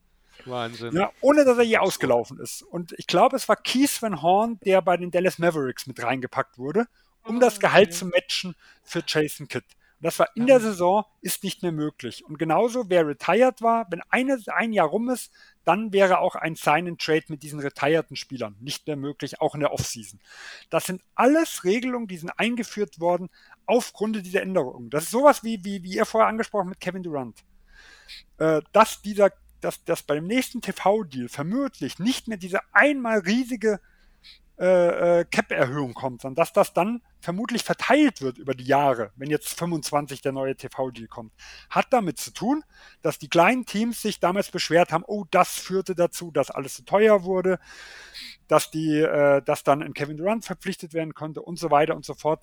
Äh, eine, eine Sache, die passiert ist, führt oft zu Regeländerungen dann im nächsten CBA. Ja, es braucht immer eine ein Auslöser für irgendeine Änderung. Das kennt man aus anderen Sportarten auch, wenn man an das Bossman-Urteil zum Beispiel denkt, was halt die freien Transfers dann für die Fußballer äh, ermöglicht hat. So gibt es halt einen Trade oder einen seinen Trade, besser gesagt, von den Lakers.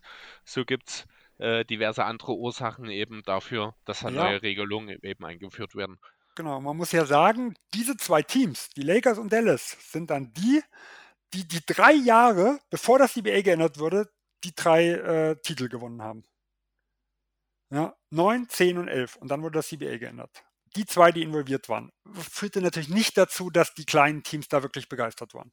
Genau, ja, wie aber, ähm, was ich nochmal, wo, wo ich jetzt gerne nochmal an der Stelle ein bisschen eingehe, da warte ich schon die ganze Zeit drauf, es jetzt schon ein paar Mal angesprochen wurde. Irgendwie gehen wir immer wieder ein bisschen davon weg nochmal, äh, wo ich ein bisschen konkreter mit rein will, ist so dieser Unterschied nochmal zwi äh, zwischen den mit äh, Mid-Levels. Es gibt ja die Text-Player, die Non-Text-Player. Grundsätzlich ist, dort, was der Name schon sagt, ja der Unterschied quasi, dass die eine für die Mannschaften zur Verfügung steht, die unterhalb der Cap-Grenze sind und die andere für diejenigen, die über nee, dem Cap Tech, äh, also Text, also Apron, um es genau zu sagen. Diese Apron-Grenze ist ja diese 6 Millionen drüber, die 106. Also es gibt, wenn man es genau nimmt, drei Mid-Level-Exceptions. Okay. Es gibt die Room Mid-Level-Exceptions. Das heißt, das ist für alle Teams, die Cap Space vorher benutzt haben. Das heißt, wenn ein Team, äh, ich sag mal, dieses Jahr nehme ich mal, nehmen wir mal die Teams, die noch haben, Indiana oder San Antonio, ähm, wenn die ihren Cap Space verbraucht haben, haben die immer noch die Room Mid-Level Exception. Das heißt, sie können für etwas über 10 Millionen, über zwei, maximal zwei Jahre, noch einen Spieler unter Vertrag nehmen. Wann genau? Wie? Äh, äh, für maximal zwei Jahre mit knapp über 10 Millionen. Und unter welchen Voraussetzungen? Wenn sie, den, wenn sie ein Cap Space Team waren. Das ist so die erste Form der Mid-Level, was die meisten nur als Room Exception kennen. Für die Teams, die halt vorher Cap Space benutzt haben. Alle beiden anderen Mid-Leveln geht es für Teams, die von Anfang an über dem Cap waren, also wo es eine wirkliche Exception dann irgendwo ist. Und da unterscheidet es sich zwischen der Tax und der Non-Tax Mid-Level Exception. Ja, Stufe 2, das ist diese Tax Exception, also die, die Schröder letztes Jahr bei Boston bekommen hat, das kann immer jeder, glaube ich, was mit anfangen, sind Teams, die nicht hardcapped werden wollen. Die können maximal drei Jahre anbieten und das beläuft sich momentan auf knapp 20 Millionen wo der, äh, wo der Gesamt, wo das Gesamtvolumen ist. Also letztes Jahr waren es bei Schröder 5,9. Dieses Jahr beginnt die ganze Geschichte bei etwas über 6 Millionen. Ähm, das heißt, Schröder hätte ja. theoretisch einen Dreijahresvertrag über etwa diese 20 mit dem Anfangsgehalt, das er ohnehin bekommen hat, auch bekommen können von Boston. Genau. Boston war aber nicht daran interessiert, ihm mehr wie ein Jahr zu geben, Mhm. Und Schröder war natürlich nicht daran interessiert, auch an den vollen drei, weil er wollte ja eigentlich ein Jahr später wieder verdienen. Mehr verdienen, genau. Schröder Alles wollte klar. damals, laut Gerüchten zumindest, hätte gerne noch ein zweites Jahr mit Teamoption gewollt. Also quasi das, äh, mit Spieleroption. Das heißt, dass er sagen kann, wenn es nicht läuft oder wenn er sich verletzt, ich krieg das zweite Jahr noch Geld. Da hat aber Boston nicht mitgespielt und dann haben sie sich halt auf das eine Jahr wirklich geeinigt. Drei Jahre wären möglich gewesen. Also Room Exception zwei Jahre, mit knapp über 5 Millionen beginnen. Ähm, die Tex MLE drei Jahre mit etwas über 6 und dann vier Jahre. Das wäre diese Non-Tex Mid-Level Exception, die PJ Tucker jetzt bekommen hat.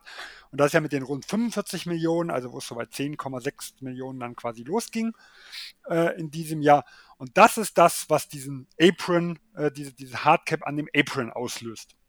Das heißt, der wirklich diese ganz große nutzen will, der hat halt auch gewisse äh, Einschränkungen äh, über das gesamte Jahr. Und das sind diese drei verschiedenen Exceptions, also Mid-Level-Exceptions, die ein Team in der Off-Season oder halt auch noch im Laufe der Saison, man muss die ja jetzt noch nicht nutzen, äh, äh, sag mal, als Mid-Level nutzen darf. Und je nachdem, welches Team man ist, kann man sagen, ich gehöre zu A, zu dem der Cap Space, oder ich entscheide mich zwischen den anderen zwei, ich will Hardcapped werden oder nicht. Kannst du uns nochmal den Wert dieses Apron nochmal nennen? Sind das diese 138 Millionen? Nee, 156, 938.000. Ach, das ist die. Ach so, das ist die. Alles klar. Ah, okay. Also genau, die Hardcap-Grenze sozusagen. Genau, diese die, gut ja. 6 Millionen. Also es waren mal, wo, der, wo das 2017 eingeführt werden, waren es mal genau 6 Millionen drüber. Und äh, das steigt halt prozentual ein bisschen. Mittlerweile sind es halt 6,7 Millionen, ganz knapp, knapp 6,7 über dieser Luxussteuergrenze. Ja. Alles klar. Und das ist halt dieser Wert, den darf Philadelphia jetzt das ganze Jahr nicht überschreiten. Und das, man muss ja sehen, dieser Hardcap gilt auch, selbst wenn ein Team, wenn Indiana jetzt äh, zum Beispiel einen Sign and Trade von Minimalspieler machen würden, wären die Hardcap. Auch wenn sie 30 Millionen Cap Space hätten. Es spielt keine Rolle, aber sie wären in Regeln nach Hardcap. Deswegen spielt keine Rolle, wo das Gehaltsvolumen ist. Es muss, wenn diese drei Dinge passiert sind, dann ist das die Höchstgrenze fertig. Okay. Dann lass uns mal zum nächsten Thema springen. Und wir haben jetzt schon über die Bird Rights geredet, wir haben über die Mid-Level-Sachen geredet. Die Biannual hatten wir angesprochen. Ähm, ich habe hier noch diesen Punkt Traded Player Exception stehen. Ich hatte ja im Vorgespräch ja. schon gesagt, ich dachte im ersten Moment, das hängt direkt mit einem Sign Trade zusammen, aber du hast mich da ja eines Besseren belehrt. Ja, also es kann im Sign Trade zusammenhängen, muss es aber nicht. Eine Traded Player Exception ist quasi, ähm, also es, es, ist ja so, es gibt ja so gewisse Trade-Regeln, die, die es irgendwo gibt. Man kann jetzt sagen, ich nehme jetzt mal, nehme jetzt mal einen Spieler, der 25 Millionen kostet, ähm, dann kann da kann das andere Team, also es gibt, die, gibt, diese, gibt ja diese Prozente, wo man aufnehmen kann und abgeben. Das heißt, stark, Team, ja. stark vereinfacht vielleicht gesagt, im Groben muss man das Gehalt aufnehmen, was man rausgibt. Ganz grob, ganz genau so stimmt es aber nicht. Ja. ja. Also man kann, also es sind diese, sagen wir mal, für die, Mai, für die Teams, die Textteams sind, nur mal so als Beispiel, sind immer 125 Prozent kann man aufnehmen äh, und dementsprechend muss man, wenn man abgibt, 80 Prozent, äh, 80 Prozent quasi abgeben von der Geschichte. Also das ja immer diese 125 Prozent Regelung. So, wenn diese Trade-Regeln eingehalten werden, also wenn zum Beispiel jemand, der einen 25 Millionen Deal abgibt, auch 3, 4, 25 Millionen aufnimmt, gibt es keine Trade Exceptions. Dann gibt es aber Deals, die nicht in diesem Rahmen laufen. Und dort können Trade Exceptions gebildet werden. Das heißt, ein Trade, der außerhalb dieser Regularien ist, kann innerhalb von einem Jahr, kann dieses andere Team diesen Trade nochmal erweitern, wenn man das so auswählt. Das heißt, da ist ein Trade offen, der bleibt ein Jahr offen und der kann dann nochmal, weil man halt mehr abgegeben hat, wie viel mehr abgegeben, wie man aufnimmt, kann dieser Deal nochmal geöffnet werden.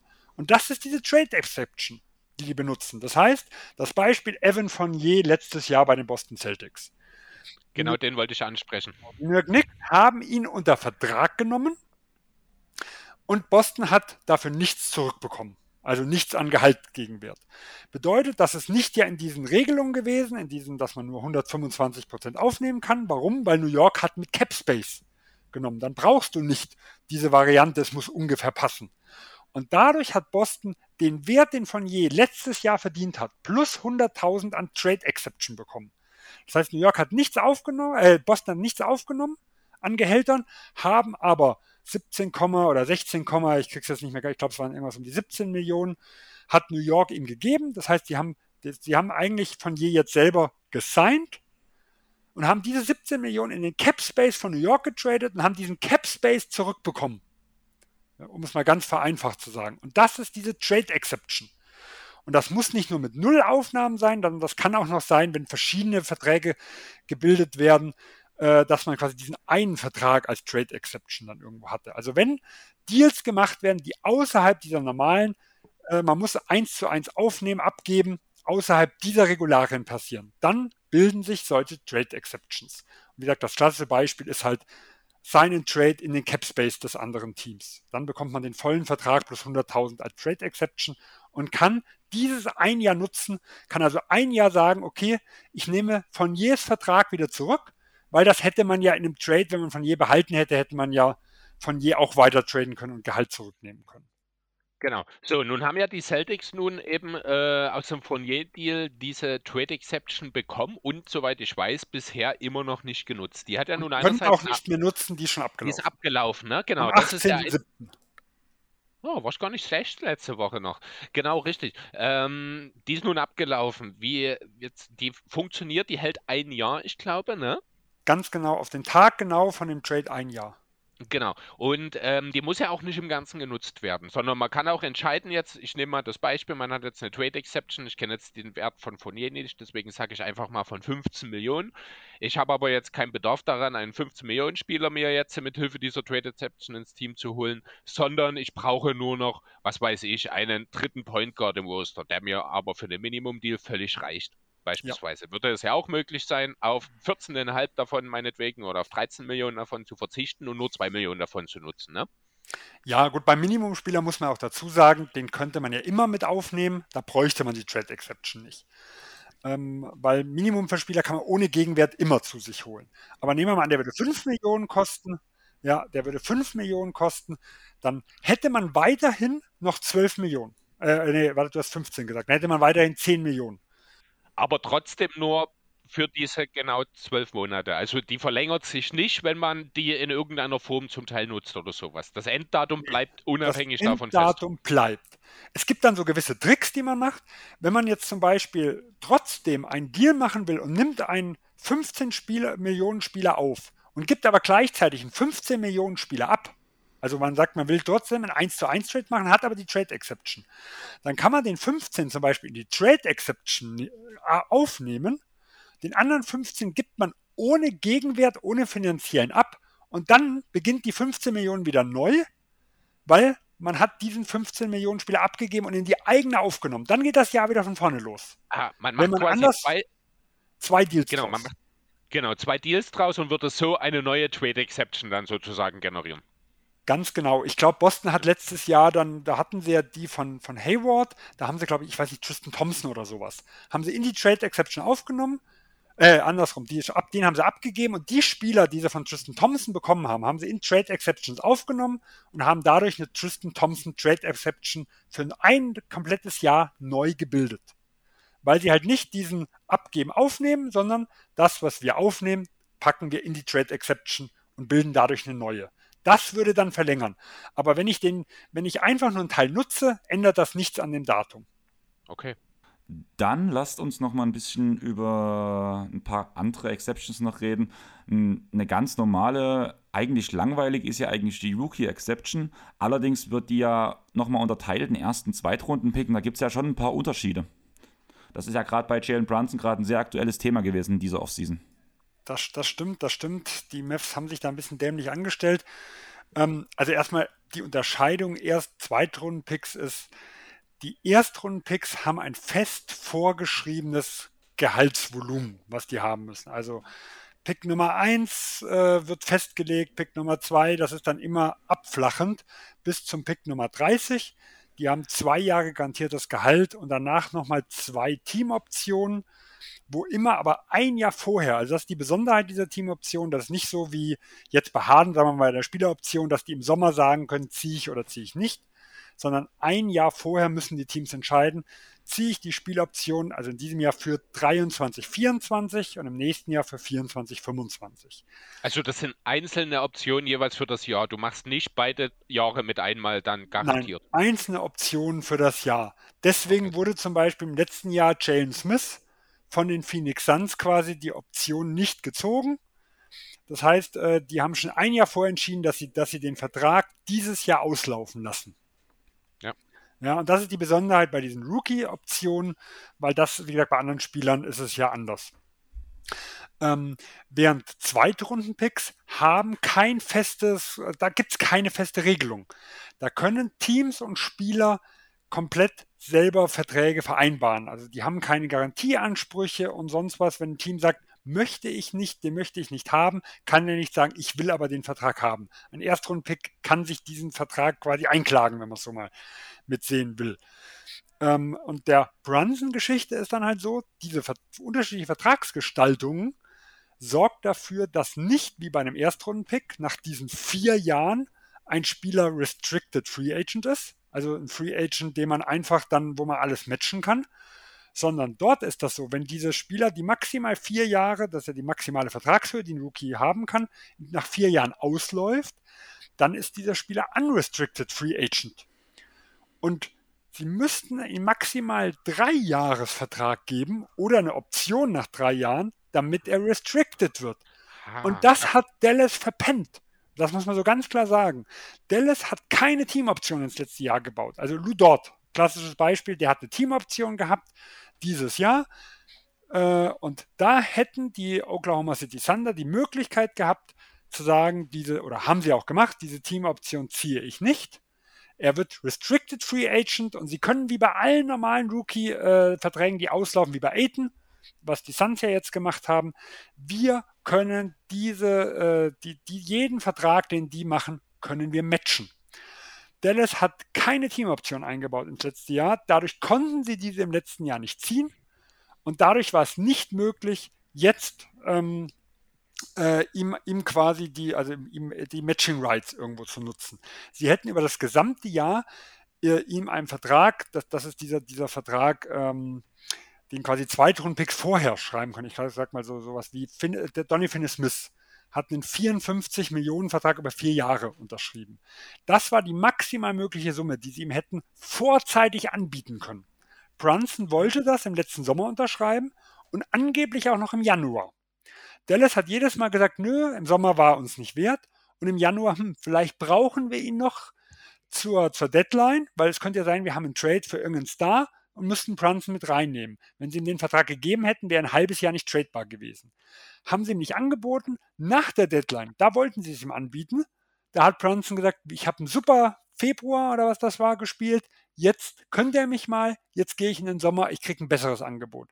Und das sind die Sachen, die Dallas einfach versaubeutelt hat. Weil das sind zum Beispiel Dinge, die Golden State und Denver mit, mit Draymond Green und Jokic viel besser gemacht haben. Die wurden nach drei Jahren Teamoption gezogen, haben ihre Maximaldeals oder bei Green fast Maximaldienst bekommen, aber es gab kein Risiko für das Team. Sie hätten eh alles matchen können. Dallas hat das versaubeutelt. Ja, das ist ja einer der Punkte, über die ich ja jetzt schon seit ein paar Wochen auch rede, dass das Management am Mavs kein gutes Bild abgibt. Aber ähm, was du jetzt oder während du jetzt darüber gesprochen hast, ist mir die ganze Zeit Einnahme hängen geblieben. Als wir über die ähm, frei verhandelbaren Verträge von Second Roundern reden, geht es natürlich um Bogdan Bogdanovic. Der hat ja seinerzeit, ich weiß gar nicht mehr wann es war, einen Rekordvertrag unterschrieben gehabt. Drei Jahre und 27 Millionen als Second Rounder, ich glaube. Ähm, ja. Und Genau, und er war ja Restricted Free Agent nach diesen drei Jahren. Und da kam dann von dir dieser Zusatz, der hat mir, vielleicht hast du es auch mitgekriegt, da ging bei mir mal kurz eine Lampe auf, da wurde es mal kurz hell über mir. Ah, deswegen hat er eben diesen Dreijahresvertrag bekommen und nicht die vollen vier Jahre, damit er eben dann dort Restricted Free Agent war. Oder, genau, bei, bei ne? Bogdanovic muss man sagen, was ich glaube noch eine, noch eine Zweitkonstellation. Ich glaube, der war auch Erstrunden-Pick. Ähm, da ist es nur so, der war noch drei Jahre in Europa. Ach so, oder war und, das so? Da ist, okay. Und dadurch wird dieses Gehaltsgefüge ausgehebelt. Also ich nehme jetzt mal das, das Gegenbeispiel ah. Saric bei den Philadelphia 76ers. Der ist nach zwei ja. Jahren rübergekommen. Nach zwei Jahren hat er noch den ganz normalen Rookie-Deal gehabt. Wäre der noch ein Jahr in Europa geblieben, dann hätte er wie Zweitrunden-Picks freie Vertragsgestaltung gehabt. Das ist Mirotic, also Mirotic war damals, wie gesagt, äh, Bogdanovic war so ein Fall. Äh, und die wurden aber nach drei Jahren dann auch, äh, wie gesagt, Restricted Free Agents dann auch. Stimmt, ja. aber du hast ja recht, 27. Pick damals gewesen in 2014, 17 ist er rübergekommen, ich glaube dann. Wurde nach Sacramento getradet im, ja. von den Phoenix Suns im ähm, Chris, Marquis Chris Deal. Zusammen mit Papa irgendwas, dem Griechen, ich weiß nicht mehr, wie er hieß, und es war dann Na, La, La das Janis Daddy, Papa Giannis. Genau, genau, die, die zwei, die sind im, im Kings-Deal, ja. ja. Mit rübergegangen okay. und Bogdanovic drei Jahre noch in Europa und danach ist er nicht mehr in diese Rookie-Restrictions gebunden. Dadurch genau. konnte er mehr Geld bekommen, wie er eigentlich als 27. Pick hätte verdienen dürfen. Ah, okay. Also wenn du drei Jahre, also das sind dann so diese Draft and Stash Player sozusagen, wenn du drei Jahre nach deinem Draft erst in die Liga kommst, kannst du frei verhandeln, weil du nicht mehr an diese Rookie Salaries gebunden bist sozusagen. Ganz genau. Wie gesagt, deswegen war es ja für manche auch eine Überraschung, dass, dass ein Saric früher rübergekommen ist. Beim Rubio war es ja genauso. Der ist auch nach zwei Jahren rübergekommen. Der wurde ja auch neun gedraftet und elf ist er zu den Timberwolves gekommen und da war er auch noch an die Rookie-Verträge gebunden. Ja, und dabei wollte er nie zu den Timberwolves. Dabei wollte er eigentlich nie zu den Timberwolves, ja. Ja, genau. Gut, so, ein, zwei Sachen haben wir noch auf dem Zettel stehen. Das ist zum einen nochmal die Minimum Player Salary Exception. Das ist äh, auch eine relativ einfache Geschichte, würde ich behaupten wollen, wenn ich das. Das hat mir ja eigentlich schon vorher angesprochen, wie die Lakers letztes Jahr. Minimumverträge können, außer man ist hardcapped, dann ist natürlich immer eine Ausnahme, aber ansonsten kann jedes Team immer Minimumverträge äh, mit, mit, mit aufnehmen. Genau, weil die ja nicht gegen den, äh, gegen den Cap zählen, aber auch da haben wir die Lakers, ich weiß nicht, ob es letztes Das, das ist nicht richtig, die zählen schon gegen den Cap, aber sie können immer aufnehmen, äh, trotzdem. Okay. Auch wenn man über dem Cap ist. Es gibt eine Ausnahme noch, also wenn du nur maximal Einjahresverträge rausgibst. Genau, darauf will ich hinaus. Genau, dann ist es so, dass jeder Minimumvertrag nur das zählt, was ein, was ein also die Minimumverträge sind ja abgestuft. Es gibt ja nicht diesen einen Minimumvertrag, alle kosten 1,5 Millionen. Das ist ja je nachdem, wie lange man in der Liga ist. Genau, also wer zehn Jahre oder länger in der Liga ist, kriegt irgendwas 2,7, 2,8 Millionen. Äh, und die, die kürzer sind, kriegen weniger. Aber wenn du nur einen Einjahres-Minimumvertrag vergibst, dann zahlt die Liga die Differenz von einem, der nur zwei Jahre in der Liga ist, und dem, was man ah. wirklich bekommt. Dadurch dass werden Ältere nicht schlechter gestellt, damit die Teams nicht sagen, wir wollen Geld sparen, wir nehmen nur die ganz jungen Leute. Ah, alles klar. Das ist damit gemeint, wenn die. Alles klar, okay. Aber auch dort gibt es ja nochmal einen Unterschied. Da habe ich den Fall von, ich glaube, es war Marc Gasol bei den Lakers auf dem Schirm. Der hat einen Minimum-Deal bekommen, aber ich glaube mit einer Player-Option für ein zweites Jahr. Genau, dadurch war es ein Zweijahresvertrag und dann mussten genau. wirklich dieses für Zehnjähriges. Also mussten sie quasi eine, also heute wäre es ungefähr eine Million mehr die, die man quasi, die dann gegen den Cap, also gegen, gegen der Luxussteuer und gegen den Cap und gegen alles zählen, also im Salary zählen, ähm, weil es das zweite Jahr war. Ja. ja. und die mussten halt Gasol das zweite Jahr geben, damit für ihn der Minimum überhaupt interessant war. Das war ja ein Schnäppchen aus damaliger mhm. Sicht. Äh, und dann mussten die halt auch in den sauren Apfel beißen und mussten diese eine Million halt mehr bezahlen äh, und konnten nicht sagen, die Liga zahlt die Million, weil sie halt das zweite Jahr mit der Player-Option Gasol noch geben mussten. Und es wurde ja damals sogar spekuliert vor dem Deal, dass der Vertrags, also das, das Karriereende schon im Raum stand und dass sie ihm quasi zwei Jahre für ein Jahr bezahlen. Genau, so, äh, genau, das habe ich dann auch. Einfach mehr Geld, damit er eben überhaupt kommt, sozusagen. Richtig. Genau, das quasi, dann hat er quasi 5 Millionen oder sowas bekommen für zwei Jahre, aber es war eh klar, dass er wahrscheinlich nur ein oder eventuell nur ein Jahr bleibt. Und somit hat genau. man das ein bisschen ausgehebelt. Richtig. So, da kommen wir zur letzten Exception, die ich noch hier habe. Wir haben dann noch ein, zwei kleine Sachen äh, in Sachen äh, Vertragsinhalte, da wo auch, die, wo auch die Frage von Sandro dann noch ins Spiel kommt.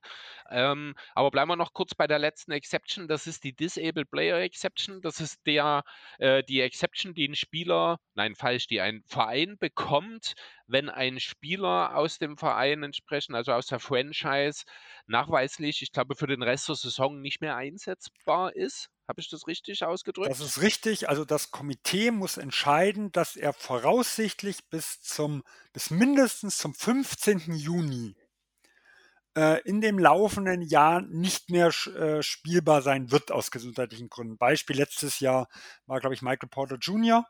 Der hat, mhm, der hat genau. bekommen mit seiner Rückenverletzung. Ähm, dann ist es so, dass dieses Team quasi sowas wie eine Entschädigung bekommt.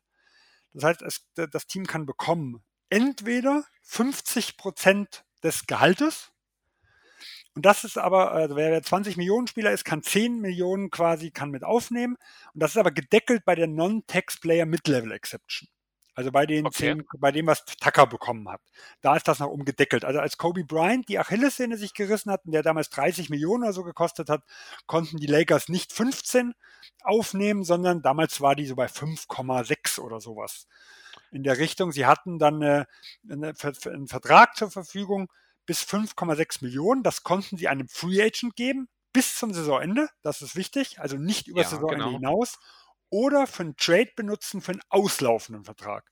Auch hier, man sollte nicht den Cap aushebeln dürfen und halt dann einen Spieler für fünf Jahre oder vier Jahre oder sowas aufnehmen, sondern es müssen auslaufende Verträge sein, weil man ja davon ausgeht, dass dieser Spieler bis zum Ende der Saison nicht zur Verfügung steht. Man muss aber dazu sagen, wenn der Spieler vorher wieder spielen kann, das ist erlaubt.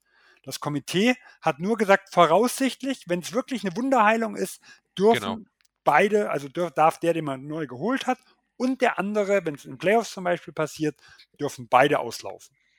Genau, ähm, wenn man die, äh, diese Exception quasi in einen Trade für einen auslaufenden Vertrag verwendet, würde die quasi dann gehandhabt werden wie eine Trade Exception, die ja dann auch bei dem aufnehmenden Sp Team dann entsteht, ne? Ja. Genau, okay. Ja, gut, dann sind wir im Gröbsten durch. Machen wir noch ganz kurz eben die Zusätze, die wir noch haben. Da hat, äh, ich suche es mir noch mal raus, was konkret die Frage vom Sandro war. Ich hatte die ziemlich selbe Frage auch in meinen Vorbereitungen quasi drin. So, genau. Bradley Beal hat, wenn ich mich nicht komplett täusche, eine 15% Gehaltserhöhung, wenn er getradet wird. Ja. Das, äh, da es ja aber ein Max-Contract ist, wie ist das möglich? Genau, also dieser Biel hat ja zwei Sachen in seinem Vertrag drin. Er ist zum einen der einzige Spieler, der eine No-Trade-Klausel in seinem Vertrag hat, aktuell in der Liga. Ja. Das ist ja relativ einfach erklärt. Sollten die Wizards vorhaben, Biel zu traden, geht das nur, wenn er ausdrücklich sagt, ja, ich möchte zu dem entsprechenden Team auch getradet werden. Ja, und vielleicht nochmal für die Voraussetzung ist, dass eine Trade-Klausel in der Form kann nur ein Spieler haben, der mindestens acht Jahre in der Liga ist und im vierten Jahr in seinem Team. Also es müssen noch keine vier vollen sein. Carmelo Anthony hat zum Beispiel 2014 eine bekommen und wurde aber in der Saison 10, 11 zu den Knicks getradet. Also er hatte drei Jahre plus X. Und das war Grundvoraussetzung, um die überhaupt zu bekommen. Wenn jetzt äh, zum Beispiel jetzt äh, sagen würde, ähm, äh, äh, Kawhi Leonard letztes Jahr, wo er verlängert wurde, ich will das haben. Nee, der war erst zwei Jahre da, geht nicht. Wäre das dann äh, unabhängig von Trades? Also er muss wirklich in dem Verein gewesen sein, also ja, in der Franchise drei Jahre sein plus in Monate. Also Nein. das ist anders als bei den Bird Rights sozusagen. Das ist anders wie bei den Bird Rechten, da ja. übernimmt man das Ganze nicht. Ja. Nur okay. bei, bei LeBron James gab es die Ausnahme, der war ja vorher schon mal in Cleveland, das wird mit angerechnet. Ah, okay. Er ist das zweite Mal ja nachher nach Cleveland gekommen, dadurch hätte, hätte er eine haben können. Da war die Jahre davor erlaubt, weil es in derselben Franchise mit waren. Jetzt gehe ich mal ganz deep. Wäre das theoretisch auch möglich gewesen für jemanden, der früher in New Orleans gespielt hat und ein paar Jahre später in Oklahoma City wieder unterschreibt? Nee, weil äh, wenn dann wäre Seattle. Franchise, ne? Wenn dann wäre Seattle das richtige Beispiel gewesen. New Orleans. Äh, ja, stimmt, natürlich, genau. Okay, sie waren es ja nur während Katrina, ja. Ganz genau. Ja, weil die haben damals ja auch alle Spieler mit übernommen. Die haben ja quasi das komplette Team mit rübergezogen. Also müsste die, funktionieren. Die Historie sozusagen. Also ja, ich habe das nie nachgeschaut, aber müsste eigentlich funktionieren. Die haben ja alle Bird-Rechte übernommen und so weiter. Ja. Also im Grunde ist Detlef Schwamp jetzt bei den bei OKC retired.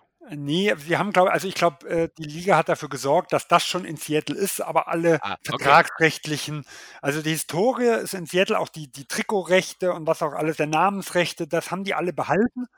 Äh, aber die gesamten, alles was vertragsrechtlich und, äh, weil der, der Owner war ja in Seattle, nochmal Owner schon. Ja. Und diese Sachen sind aber alle mit rüber gewechselt. Also ja, das wäre mit möglich gewesen. So, also das nur mal zu, zu der Non-Trade-Klausel, aber jetzt das viel interessantere, weil da hat Andreas Mist erzählt, vor zwei Wochen, wo er das aufgenommen hat. Der hat gesagt, genau. ja, das geht, wie mit Incentives oder sonst was. Nein. Genau, Ein also das kann nicht über das Maximum gehen. Das ist nicht erlaubt. Dann erklär uns bitte einen 15% Trade-Kicker. Ja, der 15% Trade-Kicker ist dafür da, dass wenn Biel getradet wird und er dann nicht mehr den Maximalvertrag hat, dann könnte bis zum Maximalvertrag oder den 15% aufgestockt werden. Beispiel, in drei Jahren kommt das nächste, kommen ja die TV-Rechte. Könnte es ja sein, dass, dass äh, der Salary Cap steigt um 20, 30 Millionen und dann hätte Biel plötzlich ja keinen Maximalvertrag mehr. Und, Aber und das dann, ist doch immer so. Also, das ist ja grundsätzlich, ich weiß ich habe die Details nicht im Kopf, aber wir setzen jetzt einfach mal voraus, in den letzten zehn Jahren hat es jedes Jahr einen Cap-Anstieg gegeben. Also wir hatten Corona, nein. Achso, ja, okay, gut. Aber sagen wir mal, Corona unter normalen Umständen ist es ja eigentlich schon so, dass eine, oder generell sagen wir mal, ist der Capspace ja höher als vor drei Jahren, vor vier Jahren.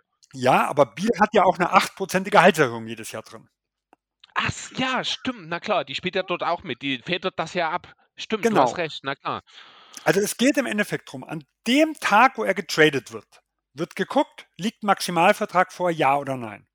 Wenn der Antwort ja ist, er hat jetzt schon, also in diesem Jahr wäre es ja klar, in diesem Jahr kann es kein, Caps, äh, kein, kein Capsprung mehr geben, wird er zur Deadline getradet, äh, nur mal so als Beispiel, wird er zur Deadline getradet, dann hat er einen Maximaldeal, diese, die, dann, dieser Trade-Kicker ist dann genullt.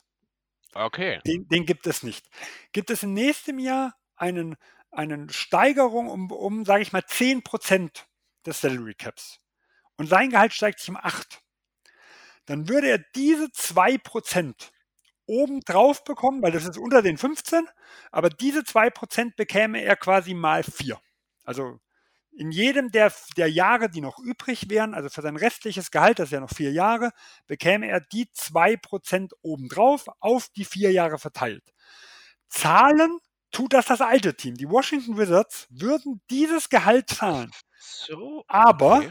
auf dem Cap äh, es beim neuen diese, Team diese 2% jetzt sind dann das, also diese Differenz sozusagen seines Vertrags zu dem eigentlichen Maximalvertrag, die durch diesen Kicker aktiviert werden, das zahlen die Wizards. Oder würden die genau. Wizards dann zahlen? Genau. Okay. Und theoretisch, wenn es um 30% steigt, wären es auch wirklich die vollen 15. Wenn der Salary Cap um 30 steigt. Genau. Mehr als 15 gehen nicht, ne? Mehr wie 15 glaub, gehen nicht. Genau, ich glaube, es gibt drei Stufen, 15 und 15. Äh, die sind, ich glaube, auch im CBA vorgeschrieben entsprechend. Was anderes ist da auch gar nicht möglich. Genau, das sind die drei ne? Stufen, die möglich sind. Ja. Und der genau. Trade-Kicker, wie gesagt, ist vorsorglich.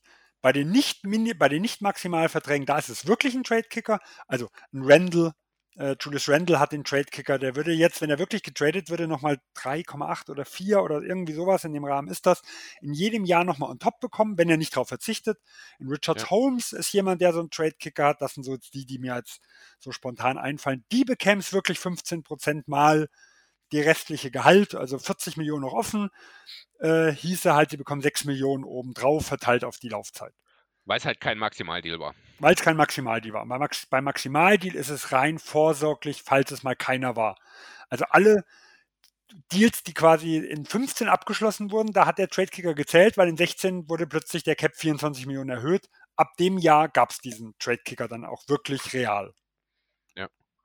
Okay, gut. Ähm, dann noch abschließend äh, haben wir das Thema Incentives noch. Das kommt ja nur immer häufiger auch vor. Wir kennen äh, das Thema Joel Embiid, der ja sehr, sehr viele äh, Sachen in seinem äh, Vertrag damals drin hatte. Man hat das jetzt im Rahmen von Seien gehört, äh, dass da auch Teile nicht garantiert sind sozusagen. Grundsätzlich gilt, das ist jetzt schon so ein bisschen aus dieser Trade-Kicker-Diskussion herausgekommen, es geht nicht mehr als ein Maximalvertrag. Das heißt, sämtliche ja. Incentives, die ein Spieler hat, Ne? Und sei es auch sowas wie beispielsweise Al Hofords äh, Championship Incentive die er, ich glaube, oder Final-Incentive, die 5 Millionen wert war, die er jetzt dieses Jahr bekommen hat. Ja, ne? Final 5 und dann wären es nochmal 9 gewesen für den Titel. Genau, ne? die sind äh, quasi in dem Vertrag drin als nicht garantierter Bestandteil. Ganz oder? genau. Die können dann nicht garantiert, also wären dann, könnten nicht garantiert werden. Boston hat es ja garantiert, also die haben ihm ja einen vollen Vertrag gegeben, weil sie hätten ihn sonst entlassen müssen. Also um die 9 Millionen zu sparen, die doch die Differenz war, oder 7, ich weiß nicht mehr genau, was die Differenz Finals war. Um das zu sparen, hätten sie ihn entlassen müssen und dann hätten sie ihm, ich glaube es waren 7, sie hätten ihm statt den 26,5, 19,5 dann nur bezahlen müssen, aber hätten auch Horford verloren. Ja. Da, dann hätten sie ihn lassen müssen. Aber es gibt ja verschiedene Art, das wäre auch bei Embiid so gewesen, der hatte ja quasi das erste Jahr voll garantiert und jedes weitere Jahr zu 50 Prozent, wenn nicht, wenn im Knie und Fuß, ich glaube, es waren zwei Körperteile oder sowas, wenn in einem dieser Körperteile wegen dem was passiert wäre, dann hätte Philadelphia aber ihn voll entlassen müssen und dann hätten sie ja quasi die Hälfte trotzdem an totes Kapital dann irgendwo gehabt. Ja, und deswegen war das eine relativ ja, es war nur gegen den Worst Case, also gegen eine Sportinvalidität, um es mal zu sagen. Die aus diesen zwei Bereichen, die dort eingeschlossen waren, war das mit drin. Bei Sion wird es vermutlich auch so sein, man kennt aber keine Details bei Richtig, Sion. genau. Ja, also zumindest ich habe sie nicht gelesen. ich habe auch nichts im Detail davon gehört. Es hieß wohl, es ist einfach für ihn zu erreichen. Ich vermute mal, es geht wirklich nur um teilgenommene Spiele, dass er dort irgendwie eine Zahl hat, die okay ist, wenn er fit ist oder sowas. Aber Details habe ich auch nicht gehört. Ich würde jetzt die Gelegenheit noch kurz nutzen und nochmal äh, kurz darauf eingehen. Worauf wollte ich jetzt nochmal eingehen? Jetzt war es schon wieder weg. Äh, es ist doch sehr warm. ähm, ne, es ist weg. Gut. Nee, dann ist es weg. Dann lassen wir das. Dann äh, haben wir es geschafft. Ich denke, der eine oder andere wird es mitbekommen haben. In den letzten 20 Minuten war Andreas nicht mehr ganz so aktiv beteiligt. Das liegt daran, dass Andreas auch schon in den anderthalb Stunden davor so seine Probleme mit seinem Internet hatte. Das wiederum heißt, ich kann mich nicht zurücklehnen und Andreas beim Abmoderieren zuhören, sondern ich muss es selber machen. Total unvorbereitet. Also setzt mir nach, wenn ich was vergesse. Ähm, ja, Folgt uns auf Instagram, folgt uns auf Facebook, folgt uns auf Twitter. Twitter war es, genau. Lasst gerne auch äh, ein Follow da bei den diversen Podcatchern wie Spotify, Deezer. Gebt uns auch gerne eine Bewertung bei Apple Podcasts, wo äh, ihr auch ein paar nette Worte oder weniger nette Worte, das ist natürlich euch überlassen, zurücklassen könnt, die wir, wenn sie uns persönlich gefallen, dann gerne auch im Pod immer vorlesen. Ach komm, ihr seid doch eher die, die auch auf die anderen Worte stehen. also, natürlich ein Scherz. Also wir, wir würden das alles vorlesen und wenn ihr uns hardcore beleidigt, dann müssen wir halt eine explizite äh, Episode dann einmal draus machen. Aber ich denke auch das, wenn da fünf Sterne dabei sind, ist der Inhalt mir persönlich auch total egal. ja, wenigstens ehrlich. Ne? ja, genau. Ansonsten, so, ja, haben wir es, ich glaube. Also hört uns, äh, ja, lasst uns Likes da, bewertet uns, folgt uns. Es war uns ein Fest mit dir, Sven. Also ich spreche jetzt einfach mal für Andreas mit. Vielen lieben Dank, dass du uns hier ein bisschen ja, in die Tiefen des CBE mit reingebracht hast. Ähm, ihr werdet sicherlich gemerkt haben, auch für mich war es so, dass im Laufe der Episode doch die eine oder andere Lampe aufgegangen ist. Ähm, von daher, es war sehr, sehr hilfreich, war eigentlich doch auch eine sehr coole Folge, abgesehen davon, dass wir halt ein bisschen technische Probleme hatten, aber ich bin sicher, da wird Andreas auch dann in der Nacharbeit äh, das Ganze ideal zusammenschneiden, dass das wunderbar dann auch für alle zu hören ist. Ja, es und, war so heftig, dass Andi einen Kurzschluss hatte und dann rausgeflogen ist. Ja. Wir sind schon froh, dass sein Haus nicht brennt. Bist du sicher? Also er, zumindest brennt er nicht, denn er hat sich zwischendurch mal gemeldet. Also ähm, es scheint alles okay zu sein mit ihm. Gut, ja, dann danke ich dir vielmals, Sven, dass du dabei warst. Gerne, gerne, immer wieder. Ja. Genau, wie gesagt, es ist eigentlich unglaublich, dass du erst, dass du es wirklich erst jetzt zu uns geschafft hast. Ich denke, die Frequenz müssen wir unbedingt erhöhen. Ähm, dann ja, soll es das für uns diese Woche gewesen sein? Danke, dass ihr alle zuhört. Danke nochmal an dir, Sven. Und dann, ja, ciao. Macht's gut, ciao.